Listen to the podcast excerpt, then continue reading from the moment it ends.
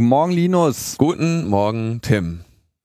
Ich fahre übrigens gerade noch ein paar Cyberattacken auf unsere befreundeten Podcasts. Noch etwas Schokokuchen? Wenn jemand so etwas Schlimmes mit Kindern macht, dann ist das richtig.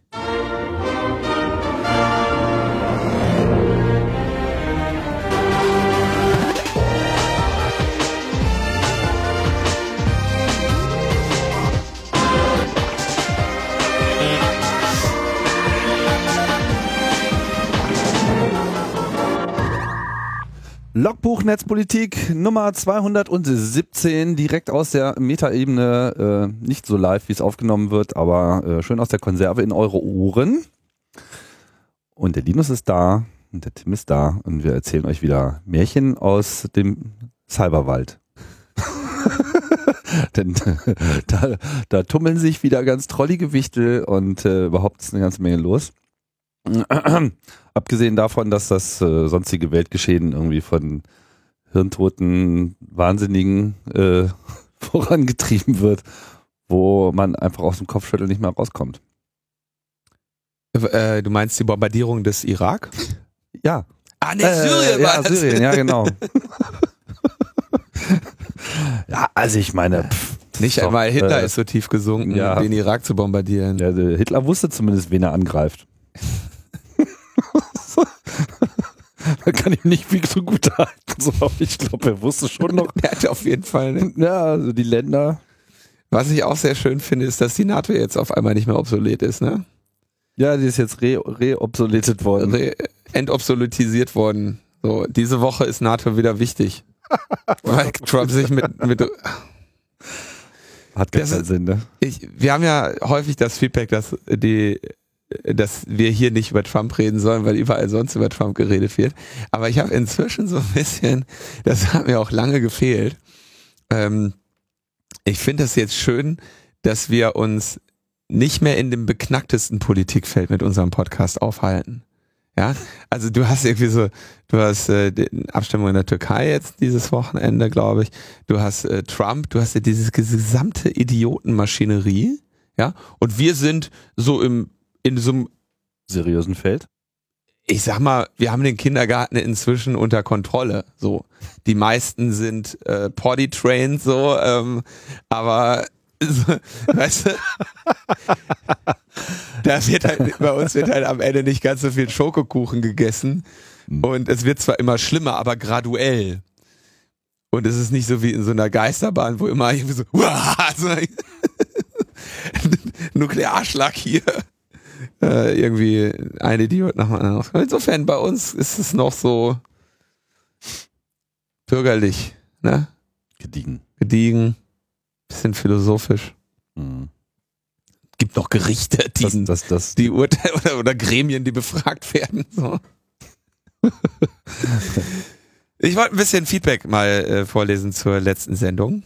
Ähm, es waren wie immer mehrere wichtige Kommentare dabei. Ähm, ich habe jetzt aber nur einige wenige rausgegriffen. Gleichzeitig gibt es noch andere wichtige, die, jetzt, die ich jetzt nicht rausgegriffen habe. Einmal kurzer Hinweis zur Frage, ob man seine Urheberrechte verletzenden Kinder verraten muss, entschied nicht das OLG München, sondern der BGH. Das ist richtig, das war ein BGH-Urteil und ähm, es gab nur irgendwie vorher ein äh, Urteil des OLG München, das da auch in meinen Notizen war und da ich immer so mit einem Auge auf die Notizen schiele, bin ich, habe ich da im Gericht verrutscht. ja, aber wichtig. Was interessiert uns hier so ein OLG München? Ähm, da, darüber berichten wir doch nicht. Ähm, dann Cyberwehr, zur Cyberwehr, also zur Cyberbundeswehr, das muss man ja, glaube ich, so ein bisschen trennen. Ne? Also die Cyberwehr ist ja diese freiwilligen Initiative des BSI und das was und Kommando Zier ist ja das von der Bundeswehr. Aber jetzt wird jetzt hier gerade so ein bisschen gemischt. Zum ein paar Bemerkungen zum Thema Cyberbundeswehr. Ich war vor wenigen Jahren als FWDLer in der Ob-Info-Truppe, die inzwischen im Zentrum für operative Kommunikation aufgegangen ist. Dabei handelt es sich nicht, wie von Linus vermutet, um einen Bereich, der sich mit Verschlüsselung auseinandersetzt, sondern um eine Einheit, die Medienangebote für die eigene Truppe, zum Beispiel Radio Andernach beziehungsweise die Zivilbevölkerung in Form von Audio, Video und Printprodukten erstellt. Diese Truppe hat sich zumindest zu meiner Zeit 2012, 2013 nicht durch eine besondere Affinität zur Produktion von Medieninhalten oder gar besonderen IT-Kenntnissen hervorgetan. Denkbar wäre daher, dass diese Truppe analog zu ihren bisherigen Aufgaben künftig auch über soziale Medien wirken soll und deshalb in die Bundeswehr mit Bundescyberwehr mit einbezogen wurde. Oder man ist bei der Bundeswehr einfach so verzweifelt, dass man alle Arbeitsstellen, die irgendwie mit Computern zu tun haben, ähm, in dieser neuen Truppe gebündelt hat und zumindest auf dem Papier über eine starke Cyberware verfügen möchte.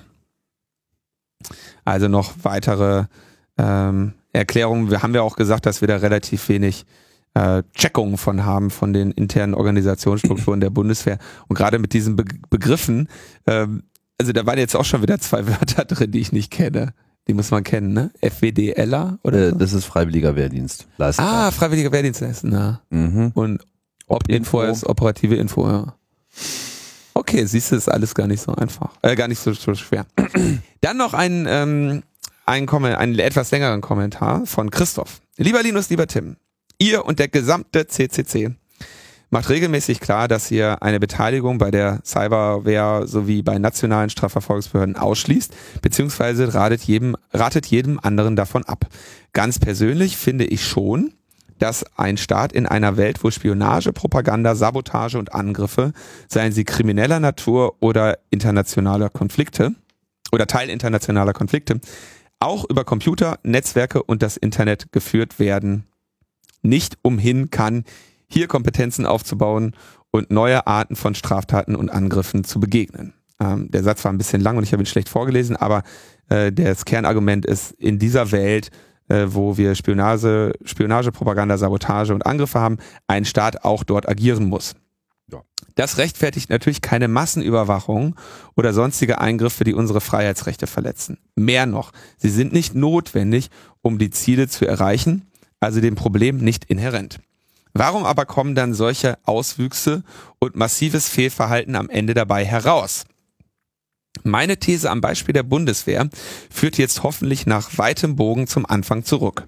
Viele politisch linksdenkende Menschen lehnen Militarisierung und Militäreinsätze im Ausland und in der Folge die Bundeswehr und militärische Strukturen ab. Endergebnis muss sein, dass bei der Bundeswehr konservative Haltungen bis hin zu Rechtsextremismus, wie zuletzt wieder bekannt geworden, dominieren. Man erreicht das Gegenteil des Ziels. Die Bundeswehr verhält sich in der Tendenz noch mehr so, wie man das nicht will, wo man selber nicht mitmacht. Äh, da man selber nicht mitmacht. Besser scheint es mir, wären die Kommandostrukturen stärker mit politisch linken Personen durchsetzt, würde das auch die Ausrichtung und das Selbstbild der Bundeswehr verändern. Kurz gesagt, in euren Fall sorgt ihr durch euer Abraten von der Arbeit für die äh, Cyberwehr oder nationale Cybersicherheitsbehörden gegenüber Leuten beim CCC, in Klammern, die tendenziell hohe Standards für Privatsphäre und Freiheitsrechte unterstützen, dafür, dass am Ende dort Leute sitzen, die man genau nicht dort haben möchte. Es wäre doch zur Abwechslung mal schön, wenn BND-Präsident Linus Neumann erklärte, dass er die massenhafte Überwachung für die Strafverfolgung nicht relevant ist und deswegen abgeschafft wird. Meine Sorge ist, das Rufen von außerhalb das Spielfeld nicht zu, das Rufen vom Au sorry. Meine Sorge ist, dass Rufen von außerhalb des Spielfeldes nicht zum gewünschten Ergebnis führt. Besser, man macht im Prozess mit, sonst schafft man sich den eigenen Gegenpol. Sorry for the long post. Das ist ein interessanter Punkt. Das ist ein interessanter Punkt, der Bewegungen natürlich oder der politische Gruppierungen ja, immer wieder ähm, beschäftigt und der, glaube ich, auch so ein bisschen äh, den, seinen einen großen Höhepunkt hatte in der so Rudi Dutschke Demarsch durch die Institutionen, äh, um sie dann eben von innen heraus zu verändern. Und es wird immer wieder ähm, philosophiert und gewitzelt darüber, was denn das Kräfteverhältnis ist. Ähm, schaffst du es von innen heraus, die Organisation zu verändern? Ähm, oder schafft es die Organisation, dich zu assimilieren? Mhm. Mein, ähm, ich würde prinzipiell damit rechnen, dass die Organisation eher in der Lage ist, dich zu assimilieren, als du in der Lage bist, sie zu verändern. Deswegen ist es eine Organisation. Also dafür werden Organisationen gebaut, dass sie dagegen resistent sind. Insbesondere bei der Bundeswehr hast du natürlich ähm, relativ geringe Veränderungsmöglichkeiten. Ähm, als kleiner äh, Cyber-Soldat oder so. Ne? Ähm, du kannst aber natürlich irgendwie 20 Jahre Karriere machen, dann bist du irgendwann Cybergeneral und dann kannst du vielleicht was anderes, kannst du diese Organisation verändern. Die Sorge ist eben, ob die Organisation über die 20 Jahre, bis du an ihre Spitze gekommen bist, äh, dich nicht so verändert hat, dass du ähm, entweder, wenn du an ihrer Spitze bist, im Sinne der Organisation auch handelst oder eben niemals dorthin kommst. Ne? Also so werden, so bauen Menschen sich Organisationen. Ich weiß gar nicht, ob, also kann auch anders laufen. Es gibt sicherlich auch Beispiele dafür. Mhm, ich verstehe nur gerade bei der Bundeswehr würde ich jetzt noch anmelden. Also ich bin Kriegsdienstverweigerer. Ich habe den äh, Zivildienst gemacht. Ich musste das noch machen. Und ich würde, ich sehe für mich jetzt persönlich bei der Bundeswehr, ich will nur ganz kurz, Tim setzt schon an, ich will nur ganz kurz, bei der Bundeswehr das nicht sehen, dass ich da Bock hätte zu arbeiten. Ähm, das ist auch einfach nicht meine, das ist einfach nicht die Art des Umgangs, den ich mit Menschen pflege, den man da bei der Bundeswehr hat und auch nicht die Form von Diskussionskultur, die ich mir wünsche. Ähm, ich weiß aber zum Beispiel ähm, von, oder ich habe mehrere Leute im Freundeskreis, die in verschiedenen Forensikbereichen arbeiten, zum Beispiel. Ne? Also irgendwie für im Kontext der Bundeswehr. Nicht im Kontext der Bundeswehr, nein, aber im Kontext der Strafverfolgungsbehörden. Mhm. Ja, also irgendwie Polizei, Kommissar auch in oder äh, sonst oder ähm, auch, will da jetzt nicht so sagen, wo die so sitzen, naja. aber im, in in der Strafverfolgung. Ja? Ähm, und mit denen ich ja, mit denen führe ich die besten Gespräche übrigens über ähm, über so Sachen wie Vorratsdatenspeicherung, über so Sachen wie ähm, Server TKÜ oder so. Ne? Das ist, das sind äh, die inspirierendsten politischen Gespräche, weil das glücklicherweise, an dieser Stelle mal loben, äh, kluge, reflektierte Leute sind, die ähm, das, was sie tun, da äh, und den rechtlichen Rahmen, in dem sie agieren, sicherlich auch betrachten, aber die natürlich sich auch nicht von mir kaputtreden lassen möchten, dass sie eben den einen oder anderen ähm, Schwerkriminellen hinter Gitter gebracht haben. Und das äh, sollte man denen natürlich auch nicht äh, schlecht reden. Ich wollte aber auch, glaube ich, in der letzten Sendung das so ein bisschen betonen, dass selbstverständlich, und das wird ja hier auch angesprochen, diese Institutionen von, von oben oder über Jahrzehnte eben ähm, falsch geführt und kaputt gemacht wurden. Insbesondere habe ich mich ja da über die, über den Verfassungsschutz äh, ausgelassen. Ich finde, ähm, wer ist denn unser Kommentator hier eigentlich? Christoph. Ähm, Christoph spricht da einen ganz interessanten Punkt an. Ich meine, das, was du gesagt hast mit, naja, solche Institutionen können dich ja irgendwie ändern. So. Tun sie bestimmt. Also dem kann sich gar keiner entziehen. Also wenn du da natürlich wirkst, wenn das dein Umfeld ist, selbstverständlich äh, äh wirst du davon geändert. Selbstverständlich änderst du sie auch. Wie das Kräfteverhältnis an der Stelle aussieht, hängt von einem selbst äh, und ein bisschen natürlich auch von der Institution ab. Gilt aber natürlich auch für Leute, die, sagen wir mal, mit vielleicht einer komplett anderen politischen Grundeinstellung dahin kommen. Auch die werden natürlich dann auch, und dann könnte man das eben auch positiver bewerten. Ne? Also diese äh, linke Angst, die er jetzt hier so ein bisschen anspricht, mit so, oh, wenn ich da hingehe, dann werde ich jetzt hier so eine staatstragende, äh, konservative Wollmilchsau, äh, könnte man genauso umdrehen dass Leute, die äh, potenziell so, äh, ja, lass mal Irak platt machen, und äh, ne, auch ansonsten vielleicht nicht eine besonders offene Kultur und äh, demokratisches Grundverständnis äh, aufweisen, in die Bundeswehr geraten und dort eben auch einfach mal ein anderes Bild bekommen. Und ich würde sogar, obwohl ich extrem wenig Kenntnis über die Bundeswehr als solche habe, weil ich war da nie und da ehrlich gesagt nicht, äh, abgesehen jetzt von einem Podcast, den ich mal drüber gemacht habe, nicht sonderlich groß ähm, mit auseinandergesetzt. Aber man kann jetzt auch der Bundeswehr nicht unbedingt unterstellen, dass sie in ihrer, äh, in dem Zeitraum ihrer Existenz sich nicht eigentlich als ein relativ solider Teil dieser demokratischen Grundordnung äh, etabliert hat. So, also ich meine, klar gibt's dann immer mal wieder so ein paar wild gewordene äh, Gruppen, wo was scheiße läuft oder so, aber grundsätzlich ist so dieses Dogma der, wir erziehen euch jetzt hier aber auch zu grundgesetztreuen äh, äh Bürgern im Sinne von, wir geben euch hier auch den entsprechenden inhaltlichen Input und wir, wir, wir stellen mal sicher, auf, auf welchen äh, Grundlagen wir hier stehen.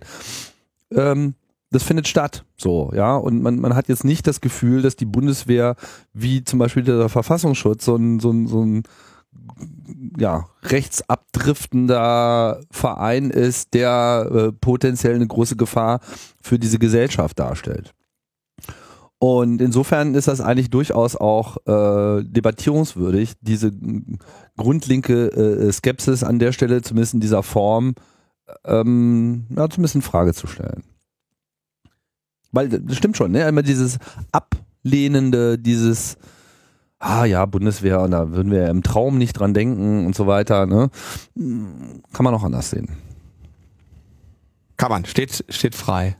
Ja, steht euch frei. Aber ich habe also, aber, nur, ich hab aber auch nur dieses eine Leben und ich möchte das nicht nee, dass du natürlich Matsch mit einer Waffe verbunden. Nee, ja, äh, ja, aber das ist ja, sagen wir mal, äh, das hat ja zwei Teile, ja. Das hat also so, äh, einerseits hat das was mit deiner individuellen, persönlichen Ausprägung zu tun und das gilt für mich ja genauso. Also so als Individualist kommen wir nicht so klar in solchen solchen Strukturen. Also was heißt, kommen wir nicht klar? Wir würden da äh, vor die Hunde gehen, ja. Äh, ich, ich halte ja noch nicht, ich halte ja noch nicht meine normalen Firma aus. Also das verstehst du, da brauchst du mir mit Bundeswehr überhaupt nicht zu kommen, weil, weil ich einfach so äh, bin. So anderen geht das anders. Ja, viele äh, haben gar nicht so ein Problem damit, so Teil eines eines Systems zu sein, sondern haben da vielleicht sogar Spaß dran, dass dass es da irgendwie eine Struktur gibt, in die man so reinflutschen kann und dann da drin seine Rolle und damit vielleicht auch seine Identifikation, und damit auch seine seine äh, persönliche Durchsetzung der Ideale, welche auch immer das sind, ähm, dadurch zu realisieren. Insofern ähm, muss man das halt ausklammern. Aber dieses grundsätzlich, wer links eingestellt ist, hat in der Bundeswehr nichts zu suchen, find, find, kann man auch nicht sagen. Ich glaube, also das ist, glaube ich, auch ein Punkt, wahrscheinlich würde ich eher sogar sagen, wer bei der Bundeswehr ist, also was gilt ist, wer bei der Bundeswehr ist, hat in der linken Szene nichts zu suchen. Da hast du nämlich echt Schwierigkeiten mm, mit so einem Militärhintergrund oder so. Das wirst du halt komisch angeguckt. Ne? Das ist aber dann ein Problem. Also es ist ja genau, also das, der linken Szene. Genau, ja, ja genau. Das mhm. ist das, was ich bemängeln möchte ja. oder anmerken möchte. Ja, vielleicht sollten wir einfach mehr aufeinander zugehen oder uns mal ein Bild malen. Wir malen einfach der Bundeswehr. Ich stelle mir gerade vor, du bei der Bundeswehr, irgendwie so beim, beim Fußballspiel. Können wir jetzt nicht auch einfach mal hier die Aussicht genießen? Ich laufe doch nicht 15 Kilometer in den Wald und mach dann kein Picknick. Nee, weiß ja, Nerds würden ja ganz andere äh, Konflikte haben und so. Die argumentieren ja damit. Ja, aber warum machen wir denn das so? Das ist doch jetzt nicht logisch. Total unsinnig. Ja, das kann man doch viel besser das machen. Das kann man besser so machen, dann hält das auch. also ich, ich habe auch schon so einige Nerds kennengelernt, die auch so eine Bundeswehrkarriere durchgemacht haben, auch längere äh, Karrieren. Ne? Und das ist äh, teilweise auch erstaunlich, wie, wie gut das eigentlich auch passt manchmal, bei, also bei den individuellen äh, Ausprägungen. Ja, weil das sind so Leute, die sich jetzt nicht so sehr in den Vordergrund äh, drängen, nicht so Egozentriker, äh, mehr so Techniker, die, sagen wir mal, auch an dieser ganzen Technikpräsenz und den, den, den, den mannigfaltigen Ausbildungsoptionen, äh, die man da ja hat, auch durchaus äh, wiederfinden, da auch eine große Kompetenz aufgebaut haben und die dann eben auch so mit so einem Grund, ähm, wie sagt man, äh, äh auf den, auf den, mit den Beinen sozusagen auf der äh, äh, staatlichen Grundverordnung, wie sagt man, freie FDGO. FDGO, freie deutsche Grundordnung.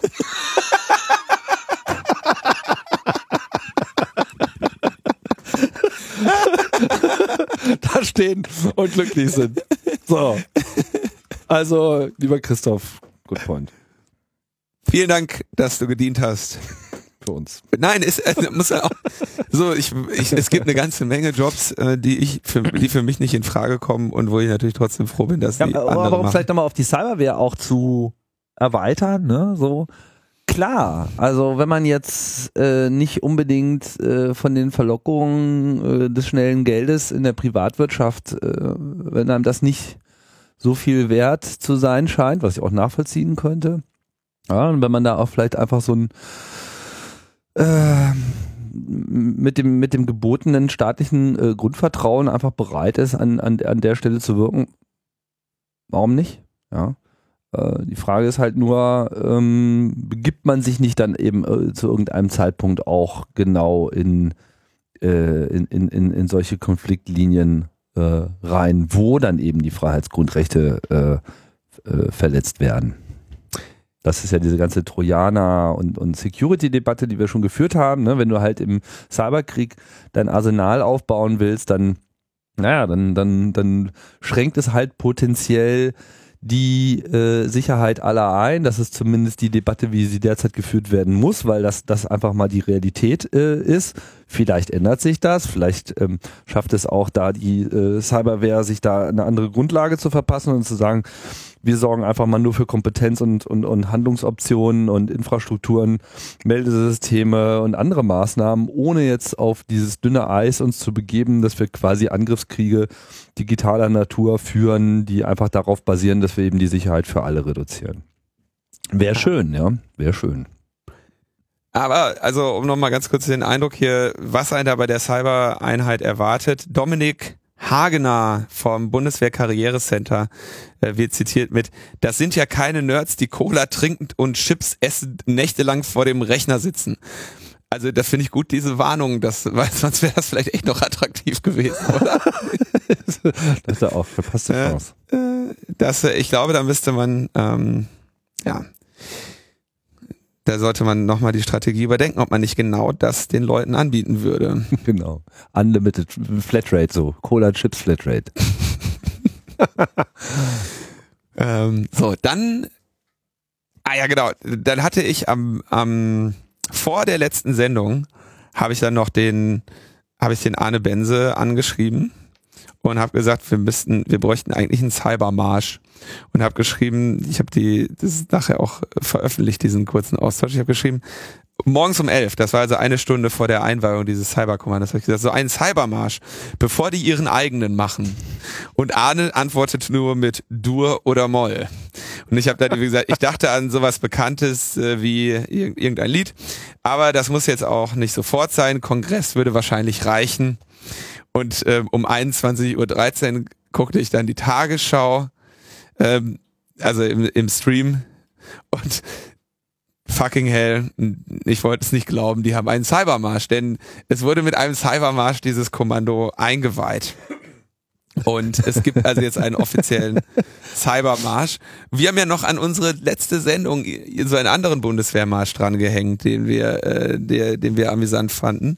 Aber ja, kannten wir den noch nicht. Es gibt den Cybermarsch. Man kann den auch irgendwie kaufen, aber Anna Biselli hat jetzt mal eine Informationsfreiheitsanfrage gestellt, weil das kann ja wohl nicht sein, dass äh, wir bezahlen müssen für den Cybermarsch. Marsch des Kommando CIR. Komponiert von Sebastian Mittel und arrangiert von Guido Rennert.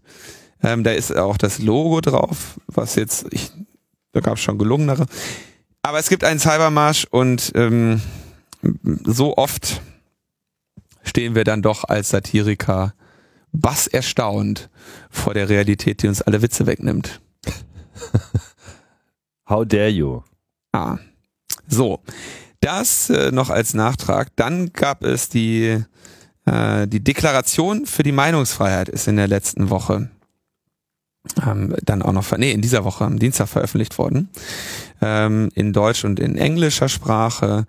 Ähm, und zwar einem, ein länglicher Text, der sich primär auf den Richtervorbehalt konzentriert und sagt, es kann nicht so gehen, wie mit dem Netzwerkdurchsetzungsgesetz vorgeschlagen, dass Unternehmen einen sehr großen Anreiz haben, einen Strafanreiz haben, ähm, Inhalte im Zweifelsfall zu löschen ähm, und keinen großen Strafeinreiz haben oder keine große Strafe befürchten, wenn sie Inhalte fälschlicherweise löschen. Denn äh, prinzipiell verlangt das Netzwerkdurchsetzungsgesetz ja nur, dass illegale Inhalte oder strafrechtlich relevante Inhalte gelöscht werden. Aber die Meinungsfreiheit ist ja genau an diesem Übergang zwischen äh, strafrechtlich relevant und nicht. Und genau da in diesem Graubereich ist die Tendenz, der Bias natürlich in die Richtung des Löschens. Das ist die, der, der Kern, ähm, der Kernpunkt ähm, der Deklaration für Meinungsfreiheit, die noch sehr viel länger ist. Und die wurde von sehr vielen Organisationen unterzeichnet, unter anderem der Amadeo Antonio Stiftung, was interessant ist, weil die ja ein, eine der primären Orga oder eine der Hauptorganisationen ist, die sich im Moment irgendwie gegen das Phänomen der Hassrede im Netz stellen. Mhm. Ja, also genau, sogar die sagen das so nicht ähm, der Bitkom, Branchenverband der IT- und Kommunikationsunternehmen, dann ähm, der BVDW, Bundesverband Digitale Wirtschaft, Bundesverband IT-Mittelstand, C-Netz sogar, ja, also der, der netzpolitische Verein, der, der CDU-nahe netzpolitische Verein, D64, der SPD-nahe netzpolitische Verein, Digitale Gesellschaft, äh, Chaos Computer Club natürlich, ähm, Eco-Verband der Internetwirtschaft, die freiwillige Selbstkontrolle Multimedia, also Reporter ohne Grenzen, Wikimedia, Open Knowledge Foundation, alle, alle dagegen. Ähm, es dauerte dann auch, glaube ich, keine, keine, keinen halben Tag, bis wir eine, ähm, eine Einladung des Staatssekretärs bekamen, ähm, doch mal über dieses Thema zu sprechen, weil man im Bundesjustizministerium dann auch ein bisschen traurig ist, dass, äh, dass man sich da wieder was Schönes ausgedacht hat und alle äh, mal wieder dagegen sind. Und da werden, wird also ein Treffen stattfinden, dann werden wir da ähm, mal schauen, ob wir dieses Gesetz nicht in irgendeiner Form nochmal äh, sinnvoll verbessern können. Ja, das ist ja auch wirklich ein Drama und das ist ja auch, wie sich das abgezeichnet hat, ist das ja auch so ein totaler Unfall. Also wieder mal so ein richtiger organisatorischer Fuck-up und äh, jetzt stellen sie auf einmal fest, so, oh holla, äh, CDU-eigene Institutionen stellen sich stellen sich dagegen irgendwie. Also das, das, das muss man sich auch echt mal einrahmen hier, irgendwie so CCC und C-Netz irgendwie nebeneinander. Ja, also äh, werden wir so oft nicht sehen, glaube ich. Das wird so oft nicht passieren. ähm, entsprechend vorsichtig war auch die Anfrage von Volker Tripp, ob der CCC das mitzeichnet. Mhm. Also, so, äh, also Volker Tripp, digitale Gesellschaft, ja, hier ja auch schon zu Gast, Gast gewesen. Genau. Der dann so sagte, ja, aber ihr müsst natürlich auch also das ist auch kein Problem für euch, wenn da. Also, nein, natürlich nicht. Also ich habe das vor, vor vielen, vielen Jahren mal ähm, gesagt, das ist, den halte ich immer noch für einen meiner, äh, also einen der Sprüche, die ich mir gemerkt habe. Ich klopp ja eine Menge, aber den habe ich mir gemerkt. Mir ist das völlig egal, wer am Ende das Richtige tut. Ja? Hauptsache es geschieht. Und ähm, dann bin ich natürlich auch, das kann von mir aus auch gerne die CDU tun. Ähm, Wir spielen auch mit Schmuddelkindern. so kurzer Schluck für meine Stimme. Aus dem großen Bierglas. Mit Wasser drin. Ja, Tim, es naja, ist auch schon verdächtig, so dass du hier nur Biergläser Wie und nur? Kaffeetassen hast. Stimmt gar nicht. Das ist kein normales Glas. Das ähm, stimmt nicht. Die sind nur nicht. Äh, Vorsicht, das Glas ist nicht lang. Sind nur nicht abgewaschen. Ja. Ja, ich Siehste? musste nochmal überarbeiten. Müsste, müsste nochmal irgendwann spülen, die Tage. Ach. so. Jetzt. Hier. Ähm, jetzt kommt endlich das Thema was wir, ist, wir sind eigentlich immer noch bei der, bei der Aufarbeitung der letzten Woche. Ja, sind wir. Und ähm, was auch noch aufgearbeitet werden muss, ist äh, Stream On. Aber da müssen wir auch zu unserer Entschuldigung sagen, dass wir haben das Thema äh, nicht korrekt behandelt, aber es war auch gerade erst äh, gebrochen. Das Thema war noch zu frisch. Zu frisch und es gab noch nicht die Informationen, die wir euch jetzt äh, in aller Ruhe dazu kredenzen würden. Ich sage aber auch gleich mal dazu, habe so ein bisschen meine Zweifel, wie akkurat wir das jetzt äh, treffen werden. Da ist es, ist schon so ein bisschen verwirrend. Also um es nochmal zurückzuspulen. Es gibt jetzt ein neues Angebot der Telekom im Mobilfunkbereich. Und zwar äh, gibt es diese Stream-On-Option oder Tarife, wo das sozusagen mit ähm, dabei ist, in ihren Magenta L hast nicht gesehen äh, Tarifen.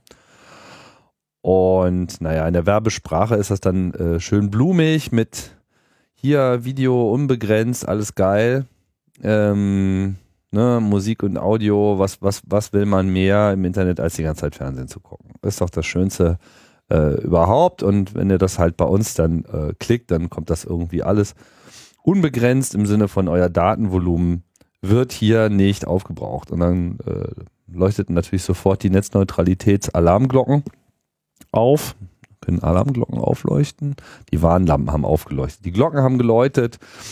Und äh, es steht so ein bisschen der Verdacht im Raum, dass es sich hierbei unter Umständen um eine Verletzung der Netzneutralität, so wie sie ja nun zuletzt im EU-Parlament beschlossen wurde, handeln könnte. Jetzt ist es so ein bisschen schwierig, jetzt muss man sich mal angucken, was wird denn dann eigentlich jetzt wirklich getan so und auf, auf welche Art und Weise. Und so wie sich das jetzt uns oder mir zumindest jetzt gerade darstellt, sieht das folgendermaßen aus. Die Telekom sagt, naja, ihr wollt ja viel Video gucken. Das ist schon geil, aber ähm, naja, mit diesem ganzen HD-Videodatenmengen, äh, das belastet unser Netz ja so unglaublich und das ist ja alles so unheimlich teuer. Machen wir doch einen Deal und wenn ihr über diesen Tarif ins Netz geht, dann gibt's schon Video, aber wir reduzieren das mal in der Qualität. Das heißt, da ist so, so eine generelle Drossel wenn ich das richtig sehe, ist das halt einfach auch generell eigentlich so eine Datendrossel, weil man am Ende halt nicht wirklich weiß, was da für Daten übertragen werden. Kommen wir auch gleich nochmal dazu. Man kriegt also erstmal so einen, so einen generell so einen gedrosselten äh, Tarif und dann ist man aber so, ah, okay, also ihr wollt uns jetzt hier einen Drosselvertrag verkaufen und das Video ist, ist, schlechter. Wir müssen ganz kurz erklären, ähm, kleiner Exkurs, Videodrossel. Warum geht, warum kann man Video drosseln und es wird dann in der Qualität schlechter? Sonst wundern sich die Leute jetzt? Ja, ich meine, also gedrosselt wird die Geschwindigkeit, mit der äh, die Daten zu einem durchgeleitet werden. Und dann gibt es eine Technik, die nennt sich adaptive Bitrate, dass nämlich dann der Server und der Client merken, dass sie. Wir kriegen die Daten hier nicht schneller durch, also schicken wir dir mal die Variante dieses Videos, was halt nicht so toll ist. Und dann gehen dann, dann, dann entscheidet sich der Server quasi automa automatisch, in der Absprache mit dem Client, weil er merkt, mehr eine schnellere Verbindung kriegen wir nicht hin. Genau, und damit sozusagen der Realtime-Effekt nicht abreißt. Genau. Ja. Gehen wir auf eine niedrigere Bandbreite, also ein schlechter kodiertes Video. Hat man, sieht man vielleicht auch öfter mal, wenn man wirklich mal unterwegs irgendwie ein YouTube-Video guckt, dass dann unter bestimmten Bedingungen halt einfach das Video in seiner Qualität einfach total schlecht wird. Ne? YouTube genau. macht das sehr, sehr gut. Die gehen, die geben es im Notfall wirklich in, in irgendwie bis zur Unkenntlichkeit komprimierter ähm, Form. Hauptsache das Video kommt und läuft durch. Ne? Und die ja, und vor allem Audio, Audio ist halt auch immer wichtig. Ne? Also Audio, Audio muss sozusagen erhalten bleiben, weil wenn Audio stockt, dann stört es sofort. Wenn Video mal schlechter wird, dann kann man damit noch halbwegs äh, leben. Ist nicht schön, aber geht. Genau. So, also das heißt, das heißt, technisch muss die Telekom nur, kann einfach nur die, die Übertragungsgeschwindigkeit reduzieren. Und schon kommt alles in schon Qualität. Wird es bei den meisten Anbietern, die irgendwie halbwegs aktuelle Technik äh, im, Ein, im Anhaltspunkt äh, im Einsatz haben, wird dann die Qualität einfach entsprechend des genau. Videos angepasst. Das heißt aber auch wiederum, wenn man Videos in guter Qualität anbietet, aber nicht in schlechterer Qualität auch noch und vor allem nicht die Technik für diese adaptive äh, Auslieferung am Start hat, äh, dann führt es einfach dazu, dass man dieses Video gar nicht anschauen kann. Das ist äh, auch noch so ein Abfallprodukt. Kommen wir gleich nochmal dazu, wenn wir uns anschauen, wie das Ganze jetzt technisch realisiert ist. So, jetzt kann man natürlich sagen, ja, geiler Dienst. Also alles erstmal in schlecht. Und dann argumentiert die Telekom so, naja, ähm, mag jetzt vielleicht nicht so heires sein, alles, aber wir wissen ja, aus welchen Quellen hier Video kommt und dann geben wir euch den Deal, dass das Video, was dann halt so runtergedrosselt ist, dass das eben überhaupt nicht auf das Datenvolumen angerechnet wird und von daher könnt ihr dann aber auch wirklich äh, die Scheiße gucken in Scheiße Qualität, bis der Arzt kommt.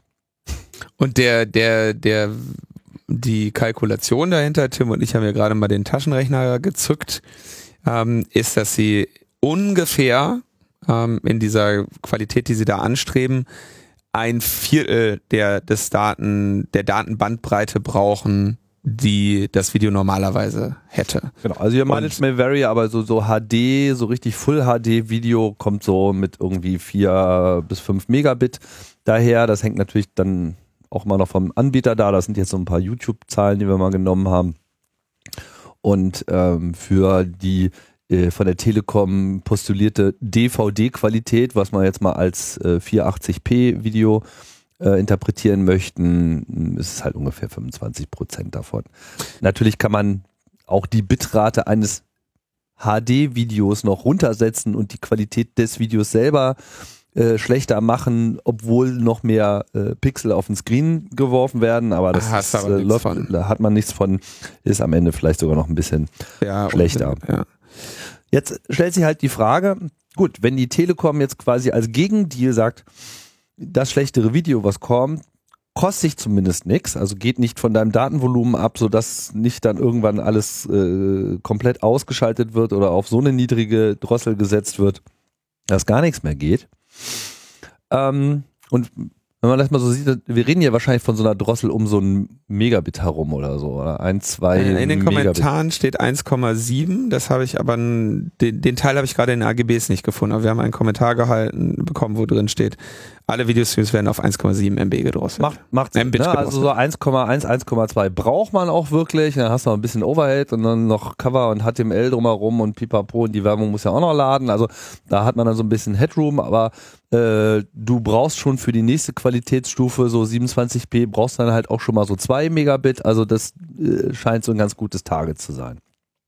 Das heißt, sie können davon ausgehen, dass selbst wenn die Leute den ganzen Tag nichts anderes machen, als YouTube zu gucken, ähm, da einfach nur so ein konstanter Datenregen von maximal 1,5 Megabit äh, sich äh, entfaltet. Und offenbar ist das eine Größenordnung, wo die Telekom der Meinung ist, das kriegt ihr Netz einfach so her. Zumal es ja auch ähm, eine ne Frage ist, wo sie eigentlich das Bottleneck äh, sehen und wo für sie eigentlich wirklich Kosten entstehen, weil die großen Videoanbieter, wo die allermeisten Daten herkommen, also YouTube vor allem, sind ja ohnehin direkt an das Telekom-Netz angebunden. Das heißt, da entstehen keine äh, Durchleitungskosten. Ganz im Gegenteil, teilweise lässt sich die Telekom sowas ja auch noch gerne bezahlen. Und äh, auf der anderen Seite im Mobilfunkbereich hat man natürlich dann immer noch so die Bandbreitenreduktion ähm, durch die durch die Netze selber, wobei das eben jetzt im Ausbau von LTE auch in zunehmendem Maße unproblematischer sein dürfte. Also es, ich würde auch mal grundsätzlich ein bisschen Zweifel anbieten.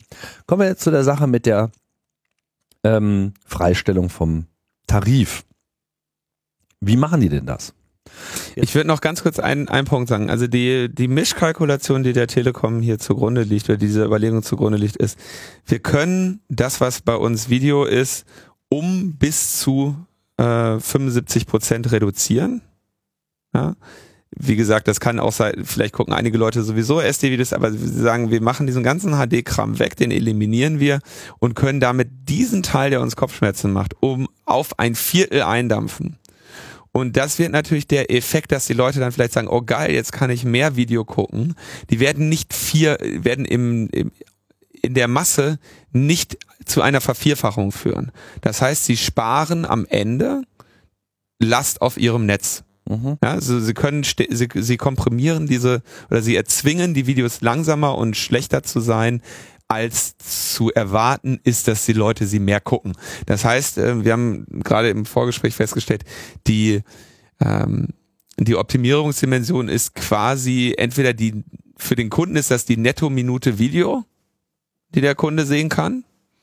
Und für die Telekom ist es aber, sag ich mal, das, das Datenvolumen und der Daten, äh, der Datendurchsatz in Video, der sich eben ganz, ganz massiv einschränken lässt. Und das ist ihnen quasi sogar wert, den dann lieber gar nicht mehr zu berechnen, um es somit dann auch noch attraktiv für die Kunden zu machen.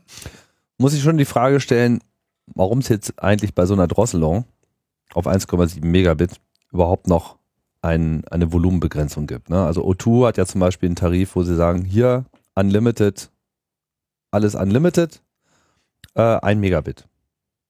Das ist dann für so richtig Online-Video in brauchbarer Qualität gucken auch nicht so geil. Da kriegst du also noch nicht mal deine 480p, sondern kriegst du halt eher so die 360er-Variante, also oder, oder weniger oder 240p.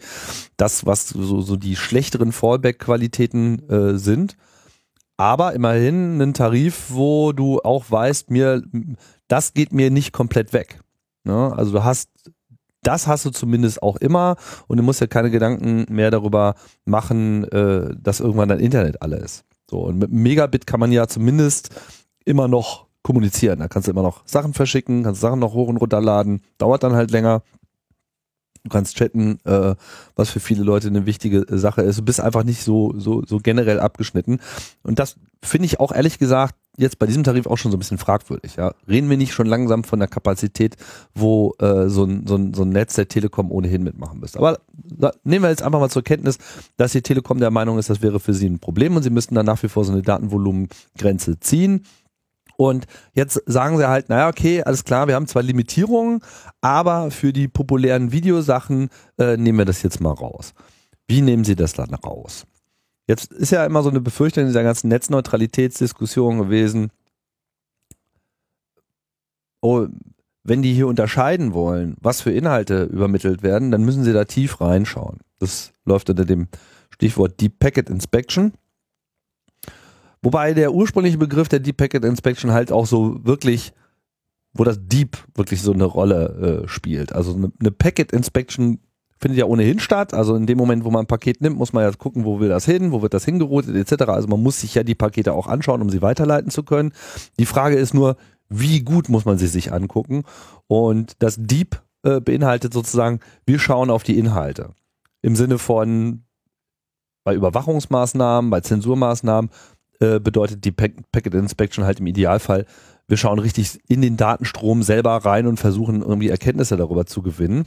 Im Falle eines Netzwerkbetreibers ist es, wir schauen tiefer rein, als das äh, IP-Protokoll jetzt ähm, äh, normalerweise es erforderlich machen würde, nur um den eigentlichen Kernbetrieb aufrechtzuerhalten, weil jetzt wollen wir ja Dienste unterscheiden und das müssen wir anhand von irgendetwas tun. Also die, das IP-Paket kommt und das steht vorne dran, kann man sich ja sehr schön beim Internet äh, kann man sich auch in Büchern anschauen, wie so ein IP-Paket aussieht.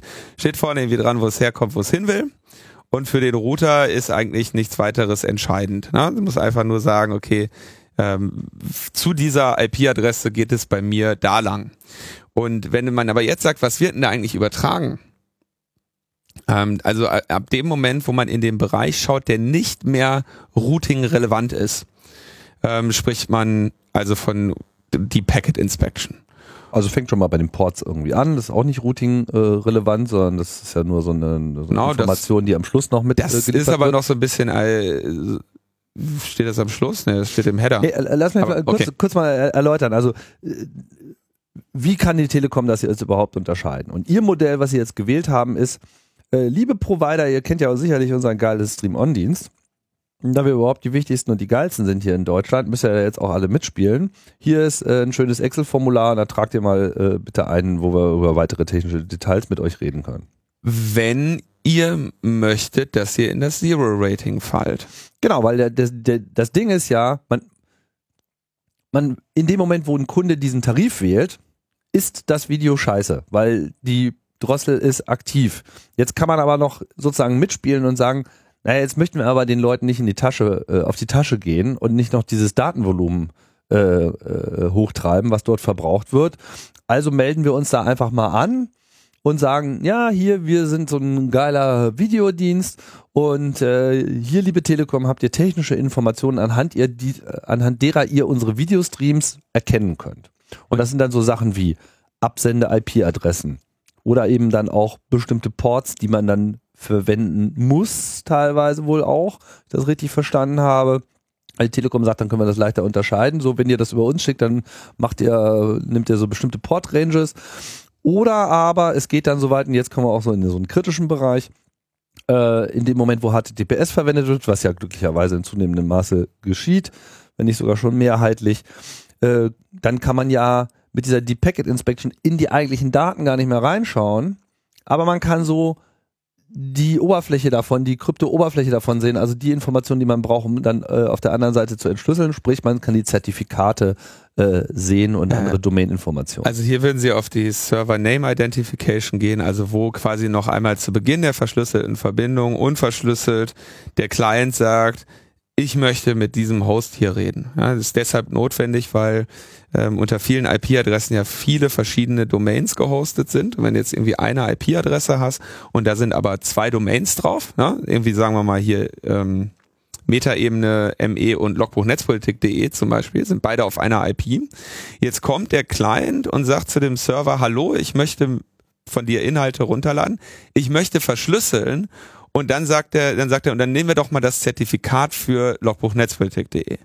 Und in diesem Moment weiß der Server, welches Zertifikat er benutzen soll, welches Zertifikat der Client erwartet. Und dann wird verschlüsselt. Aber dieser Teil, dass, ähm, dass ihr quasi logbuchnetzpolitik.de besucht und nicht, was weiß ich, Freakshow FM, ähm, der ist dann immer noch unverschlüsselt erkennbar anhand der äh, SNI. Also und darauf würde die Telekom dann schauen. Und da sind wir dann in dem Bereich, der wirklich dann eben Inhalt des IP-Paketes ist. Genau, also da, da geht es zumindest los, da kommen, kommen wir dann auch gleich nochmal dran. Also das ist sozusagen das Ding. Sprich, wir reden hier von einem Modell, wo jetzt alle äh, großen oder auch kleinen Anbieter äh, freiwillig zur Telekom latschen und sagen, hier, äh, wir schließen mit, mit euch einen Vertrag. Das ist äh, im Übrigen dann so, man akzeptiert da halt Geschäftsbedingungen, da sind dann auch Strafzölle mit drin, wenn man sich irgendwie falsch verhält. Auf einmal bietet man irgendwas anders an, dann kann man da irgendwie bis zu 50.000 Euro ähm, ja, Schaden erleiden oder äh, Haftstrafen äh, auferlegt bekommen. Äh, das ist halt auch schon mal so ein Schritt. Das heißt, in dem Moment, wo man sich eben der Telekom gegenüber offenbart und sagt, ja hier, äh, wir möchten nicht mitverantwortlich sein, damit eure äh, Kunden euer, ihr Datenvolumen verbrauchen, da wird man ja auch in gewisser Hinsicht zu gezwungen, weil was, was, was habe ich mit den Verträgen, mit den Kundenverträgen der Telekom zu tun? Ja, also äh, ARD und ZDF spielen da jetzt mit, reden wir auch gleich nochmal drüber, äh, so nach dem Motto nur in der Angst, weil ja wir wollen ja nicht, dass wir dafür Kosten verantwortlich sind, aber das sind ja Kosten, die die Telekom ihren Kunden auferlegt. Das ist ja nicht die Schuld von ARD und ZDF. Also da ist so ein bisschen ein vorauseilender äh, Gehorsam, der eigentlich nie äh, erforderlich gewesen wäre, der hier jetzt betrieben wird. Aber führen wir mal dieses Angebot als solches noch zu Ende. Ähm, Jetzt gibt es also eine, eine ganze Reihe von Anbietern, die dann bei der Telekom aufgeschlagen sind, gesagt haben, ja hier IP-Adresse, Zertifikate, bestimmte Port-Ranges äh, etc. Wir kennen uns doch. Diese Information wird dann im Telekom-Netzwerk hinterlegt und wann auch immer halt dort ein Videostream oder Audiostream abgerufen wird, der äh, bekannten Merkmalen entspricht, dann fällt das halt aus der Tarifierung raus und dann kann man davon eben beliebig viel machen. Das ist dann eben nicht der gesamte Traffic, der von YouTube kommt, sondern das ist sozusagen das Video. Aber der ganze Chrome drumherum, die ganzen äh, lustigen äh, Hasskommentare, die man dazu geliefert bekommt, die schlagen halt nach wie vor auf die Uhr auf. Gut, das mag jetzt nicht so viel sein, aber äh, es geht sozusagen nicht um alles, was YouTube ist, sondern es geht tatsächlich explizit nur um diese Videoströme und nur die werden dann äh, äh, halt in sehr schlechten Qualität ausgeliefert, wobei auch alles andere lädt nicht schneller. Ja? Also auch eure HTML-Seiten äh, unterliegen diesem äh, Limit, denn das können sie halt nicht wirklich unterscheiden, weil sie können zwar, sie wissen zwar von ausgewählten Anbietern, was davon ein Video- oder Audiostream ist, aber sie wissen nicht automatisch von allem anderen, dass es das nicht ist, weil sowas wie mediaccc.de wird einen Scheiß tun und mit der Telekom äh, da äh, ja, blöde AGBs unterschreiten. Und wenn halt dort ein Streaming stattfindet, was nicht adaptiv ist, dann bedeutet das schlicht und ergreifend, dass man über diesen Tarif halt kein HD-Video da gucken kann. Weil kann da nicht unterschieden werden, ist gedrosselt, Server kann nicht auf eine schlechtere Version zurückschalten, weil es vielleicht technisch äh, so nicht da ist und ja, musst du langsam runterladen auf dein Gerät und darfst es dir dann anschauen, wenn da alles fertig ist und das dauert dann unter Umständen halt doppelt so lange, wie es gedauert hätte, als wenn man sich das Video in Echtzeit anschaut. Und da bin ich mir aber irgendwie nicht so sicher, ob das da wirklich steht. Also man ob Na, wie willst du denn das sonst unterscheiden? Ich meine, wenn sie da an der Stelle sagen, ja, hier Full Speed Ahead, äh, dann gäbe es ja diese Drossel nicht und dann gäbe es auch keine Notwendigkeit, da irgendwas zu unterschreiben. Es geht halt aufs Datenvolumen. Aber man muss sich halt eigentlich auch noch fragen, ist halt so ein Datenvolumen, vor allem so ein niedriges Datenvolumen, überhaupt noch zeitgemäß? Meiner Meinung nach nicht. Nee, natürlich nicht, aber die also ich war, die Frage ist, drosseln sie wirklich alles andere als Videostreams auch? Im Zweifelsfall ja. Ja, müssen sie ja, sonst äh, Na, Sonst hätten ja die anderen gesagt, ja, wir, wir schicken einfach mal schlechtere Qualität und äh, die anderen schicken in besserer Qualität. Das kann ja nur auch nicht das Ding sein. Man will ja eigentlich. Nee, doch, das Entscheidende ist doch das Anrechnen aufs Datenvolumen. Das ist nur entscheidend für den Kunden, das Verhältnis der Telekom zu dem Kunden. Das ist mir, mir doch als nee, Videoanbieter ist das doch vollkommen egal. Nee, das ist, äh, das ist doch der, also die Telekom, ich interpretiere das so. Das Problem, Videocontent von Nicht-Videocontent zu unterscheiden, haben sie. Und zwar massiv. Ja.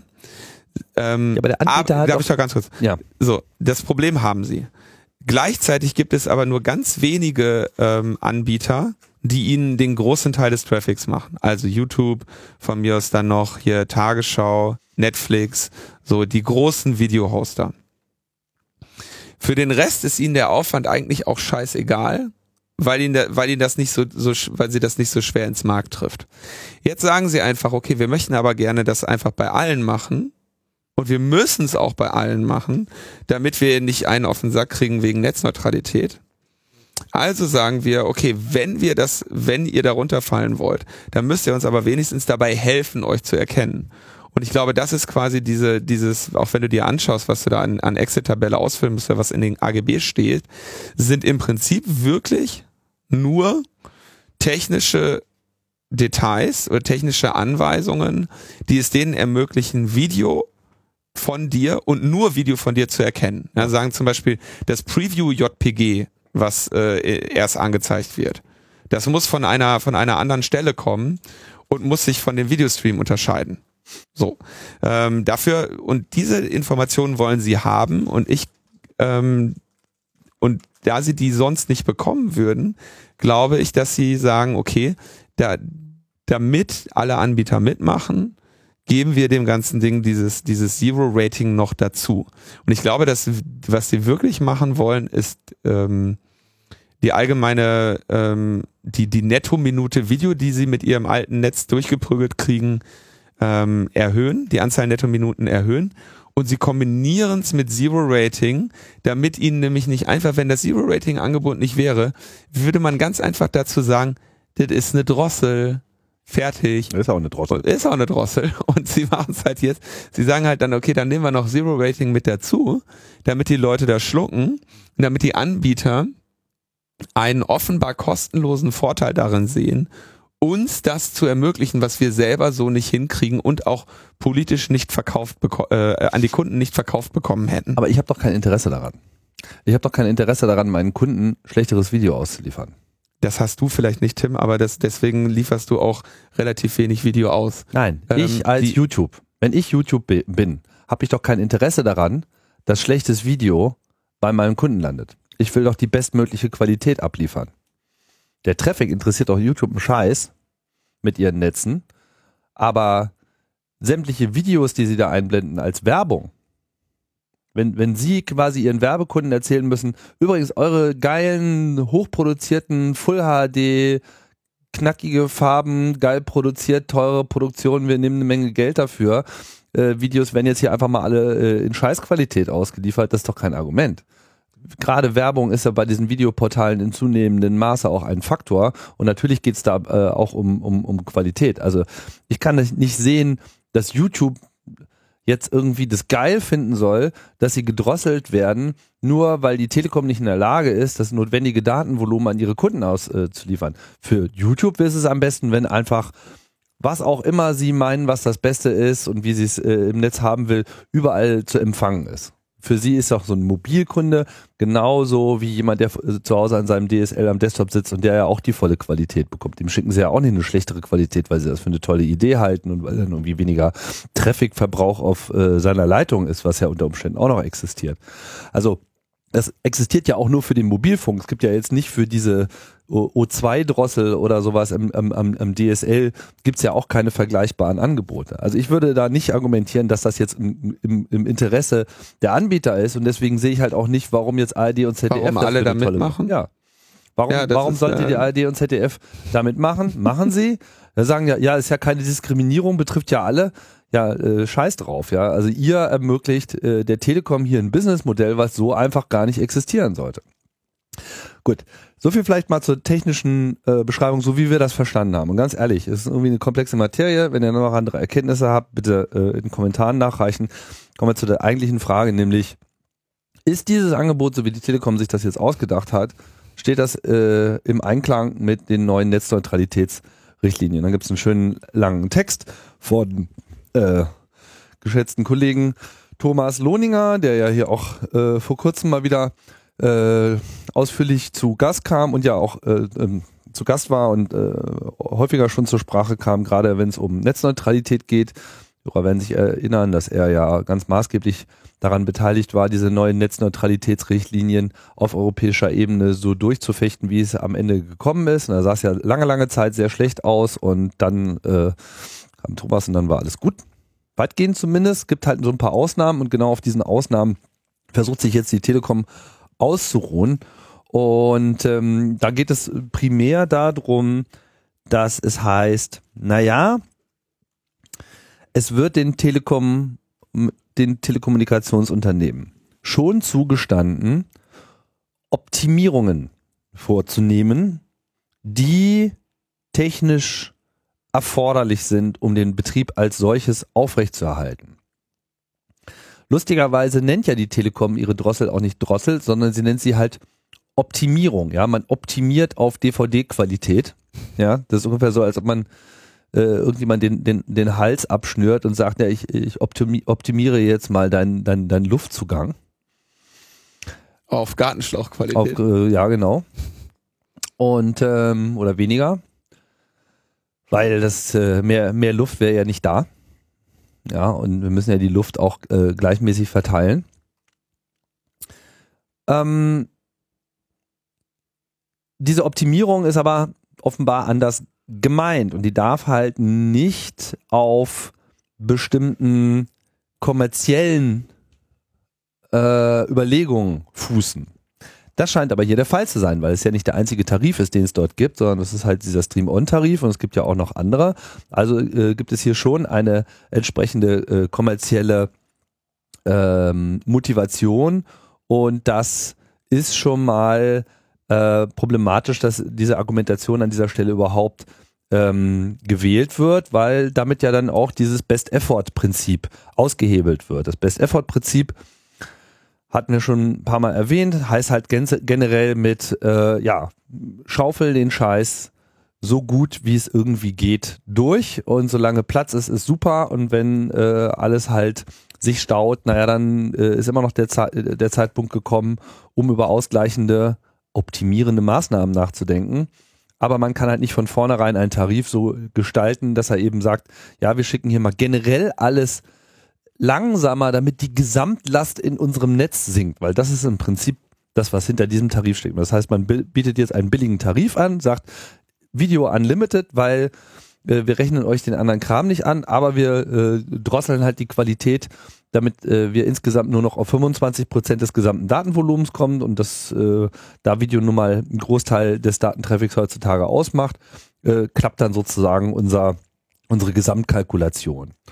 Ähm, das kann man also hier auf jeden Fall schon mal unterstellen, dass an dieser Stelle eine kommerzielle Motivation am Start ist und dass es allein damit schon mal gegen die Prinzipien der Netzneutralität, so wie sie derzeit gilt, äh, verstößt.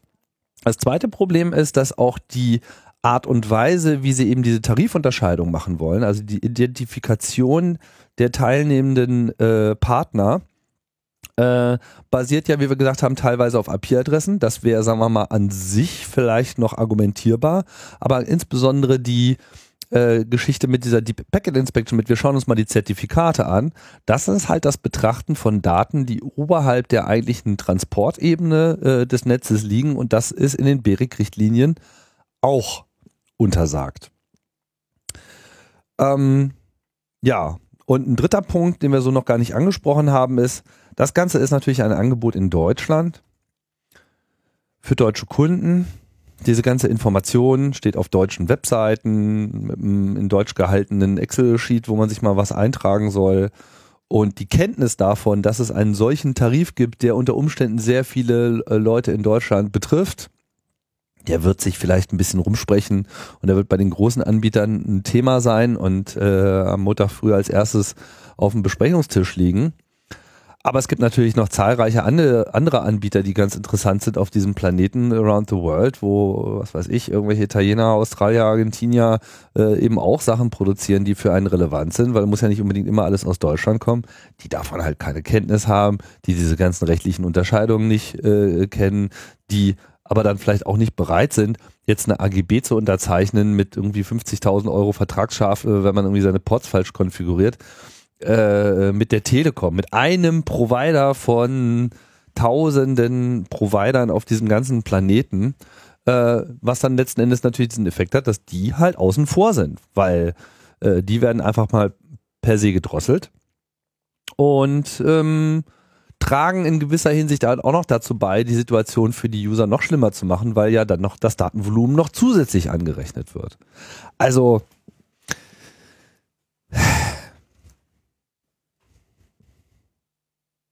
mein Qualitäts-, mein Testurteil, nicht so geil. Nicht so geil. Sechs. Sechs. Hm. Kaufen wir nicht. Nee. Die Stiftung Pritlaff Test hat entschieden, Ja. äh, Preis-Leistungs, das ist bei dir nie gut. Obwohl doch, du, also du würdest sagen, links oben auf der Pritlaff-Skala. Ich will das überhaupt gar nicht ins Angebot aufnehmen. Ja, also hier wird zumindest nicht aktiv äh, Videoströme äh, noch umgerechnet. Das wäre auch der totale Wahnsinn. Ähm, aber so wie das hier alles läuft, ist das nicht gut und wir prangern das an. Ja, es ist halt eine, es ist mal wieder so eine, es ist halt eine, ein Hütchenspielertrick. Ja, baut einfach euer scheiß Netz aus, sorgt dafür, dass die Leute das, was sie haben wollen, nämlich HD in, in entsprechenden Mengen, dass das einfach ankommt, nimmt den Preis, den das kostet, fertig. So, und nicht hier so ein alberner Klimbim mit hintenrum und tralala. Genau deswegen haben wir diese Netzneutralitätsprinzipien jetzt eingeführt, damit ihr euch einfach mal am Markt orientiert. Gilt übrigens auch, liebe Telekom, gilt auch für alle anderen.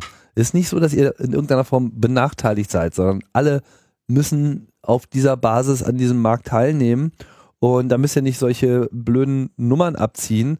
Wenn die anderen billiger anbieten können, dann liegt es vielleicht daran, dass sie einfach ihren Prozess und ihre Technik und ihr Unternehmen besser im Griff haben. Oh Mann. Echt. Geht weg. Es ist aber wirklich spannend, dass man sich immer, also wie, wie diese, was für Tricks sie sich einfallen lassen, ne? Ey, Videostreaming umsonst, so voll geil, jetzt hier für alle. Und in Wirklichkeit drosseln sie dich irgendwie zurück in die 90er. Dream on, stream on. Schön. So, dann kommen wir mal ähm, zu einem Thema, das habe ich, war ich letzte Woche irgendwie, habe ich das behandelt? Bei ähm, Thema Bundestagsnetz. Also seit ähm, September, spätestens seit September 2016 sind die, sind viele Abgeordneten, Bundestagsabgeordneten in heller Aufruhr und haben Angst, dass sie jetzt gehackt werden ne? und der und der Wahlkampf manipuliert wird durch durch Hacking. Sie haben das ja gesehen, was mit dem was mit dem Democratic National Council passiert ist. Sie haben gesehen, was mit dem John Podesta passiert ist und sie haben natürlich keine Lust ähm, auf diese Weise eine Bundestagswahl zu verlieren. Deswegen die Parteien sind und ich denke natürlich zu Recht in in heller Aufruhr und sorgen sich um ihre IT-Sicherheit. Jetzt hat so ein ähm, Bundestagsabgeordnete per so, so, die haben dann irgendwie erstmal natürlich im Bundestagsnetz irgendwelche Rechner stehen, mit denen sie da rumhantieren. Dann haben die noch ein Handy und ein iPad, das sind in der Regel Privatgeräte. Ähm, dann haben die vielleicht noch eine kleine Infrastruktur in ihren Wahlkreisbüros. Dann haben die zu Hause was stehen. Ähm, die haben schon, sagen wir mal, eine nennenswerte Angriffsoberfläche. Aber wie das Menschen in der so tun, wenn sie sich um IT-Sicherheit sorgen, die gucken natürlich da, wo es am einfachsten ist. Ne? Also für sie Verteidigung zu betreiben und nicht da, wo es am einfachsten ist, für einen Angreifer anzugreifen. Ähm, jedenfalls wurde im Rahmen dessen eine Sicherheits, ähm, ein Sicherheitsaudit des Netzes des Deutschen Bundestages äh, vorgenommen. Und zwar am Anfang des Jahres 2017 von einem ähm, Beratungsunternehmen in diesem Bereich, äh, das eher äh, für den organisatorischen Teil der IT-Sicherheit äh, mir bekannt ist als für den, den offensiven Teil. Also ähm, ne, man kann sich ja, man kann ja einmal sagen, so es gibt einfach Best Practices und wir gucken, ob die umgesetzt sind. Und es gibt definierte Sicherheitsniveaus und wir gucken, ob die erreicht sind oder es gibt Maßnahmen, definierte Maßnahmenkataloge und wir gucken, ob die erfüllt sind. Und es gibt dann irgendwie so, sag ich mal, der Teil, der in dieses, äh, in dieser Branche natürlich einfach sehr viel mehr Spaß macht. Und das ist den ganzen Aktenordner auf Seite zu schieben und einfach mal reinzuprügeln und zu gucken, wie man am Ende reingekommen ist. Das ist das, was sehr viel mehr Spaß macht, was ich auch an dieser Tätigkeit natürlich liebe, ähm, ist aber natürlich auch andererseits das, wofür man am, am wenigsten bezahlt wird. Ne? Man wird ja dafür bezahlt, ähm, Sicherheitslücken zu finden und zu entfernen. Und das ist äh, in der Regel sehr viel einfacher, wenn man einfach nur mal guckt, gibt uns mal die Dokumentation, da finde ich schon genug Fehler. Ne? War das nicht schön, als man so als Zweijähriger einfach auf alles draufhauen konnte? So. ja, ich bin nur als, als Zweijähriger nicht an den Punkt gekommen, nachher zu sagen, siehst du, deswegen ist das kaputt und so ist das jetzt heile. Und hier ist meine Rechnung. so, jetzt, Jetzt lag dieser, dieser Bericht lag also aus im, im Deutschen Bundestag in so einem stillen Kämmerlein, wo man irgendwie, wo nur ausgewählte Leute rein durften und so weiter. Und jetzt sind ähm, im Keller wieder. Ich weiß nicht genau, wo dieser Raum war. Jetzt sind also Teile davon, äh, Teile dieses des Inhaltes geleakt, sind also 100 äh, Seiten und ähm, ich hatte dann ähm, im Rahmen der Berichterstattung letzte Woche auch Gelegenheit, mir das anzuschauen. Und ähm, da sind dann so ein paar Sachen drin kritisiert, die ich auf den ersten Blick also fragwürdig finde. Ne? Also wenn du so jemanden bestellst, so, so ein Ordnungs, Security-Ordnungs Menschen, ne, so ein mhm. Auditor, der findet immer irgendwas, ne? Der kommt mit einem so dermaßen riesigen Katalog, dass der immer irgendetwas findet, wo du gegen die Best Practices verstößt. So. Ähm, die Frage ist dann, ähm, dass diese Bemängelungen abzugleichen mit dem, mit dem Angriffsniveau oder Angriffsdruck und dem wahrscheinlichen Szenarien, denen man selber ausgesetzt ist. Und ähm, nach meiner, nach meinem Dafürhalten waren ein paar von den Sicherheitsmaßnahmen, die da empfohlen wurden, eher dem paranoiden Bereich zuzuordnen, die am Ende einen nicht besonnen, also einen nicht nennenswerten Zuwachs an Sicherheit gegen die zu erwartenden Szenarien bieten, äh, gleichzeitig aber irgendwie viel kosten und viel Ärger machen. Ne? Sowas, sowas möchte man eigentlich nicht haben. Ähm, andererseits waren da einige Mängel dabei, die ich, äh, die ich, also die, die ich überhaupt nicht verstehe.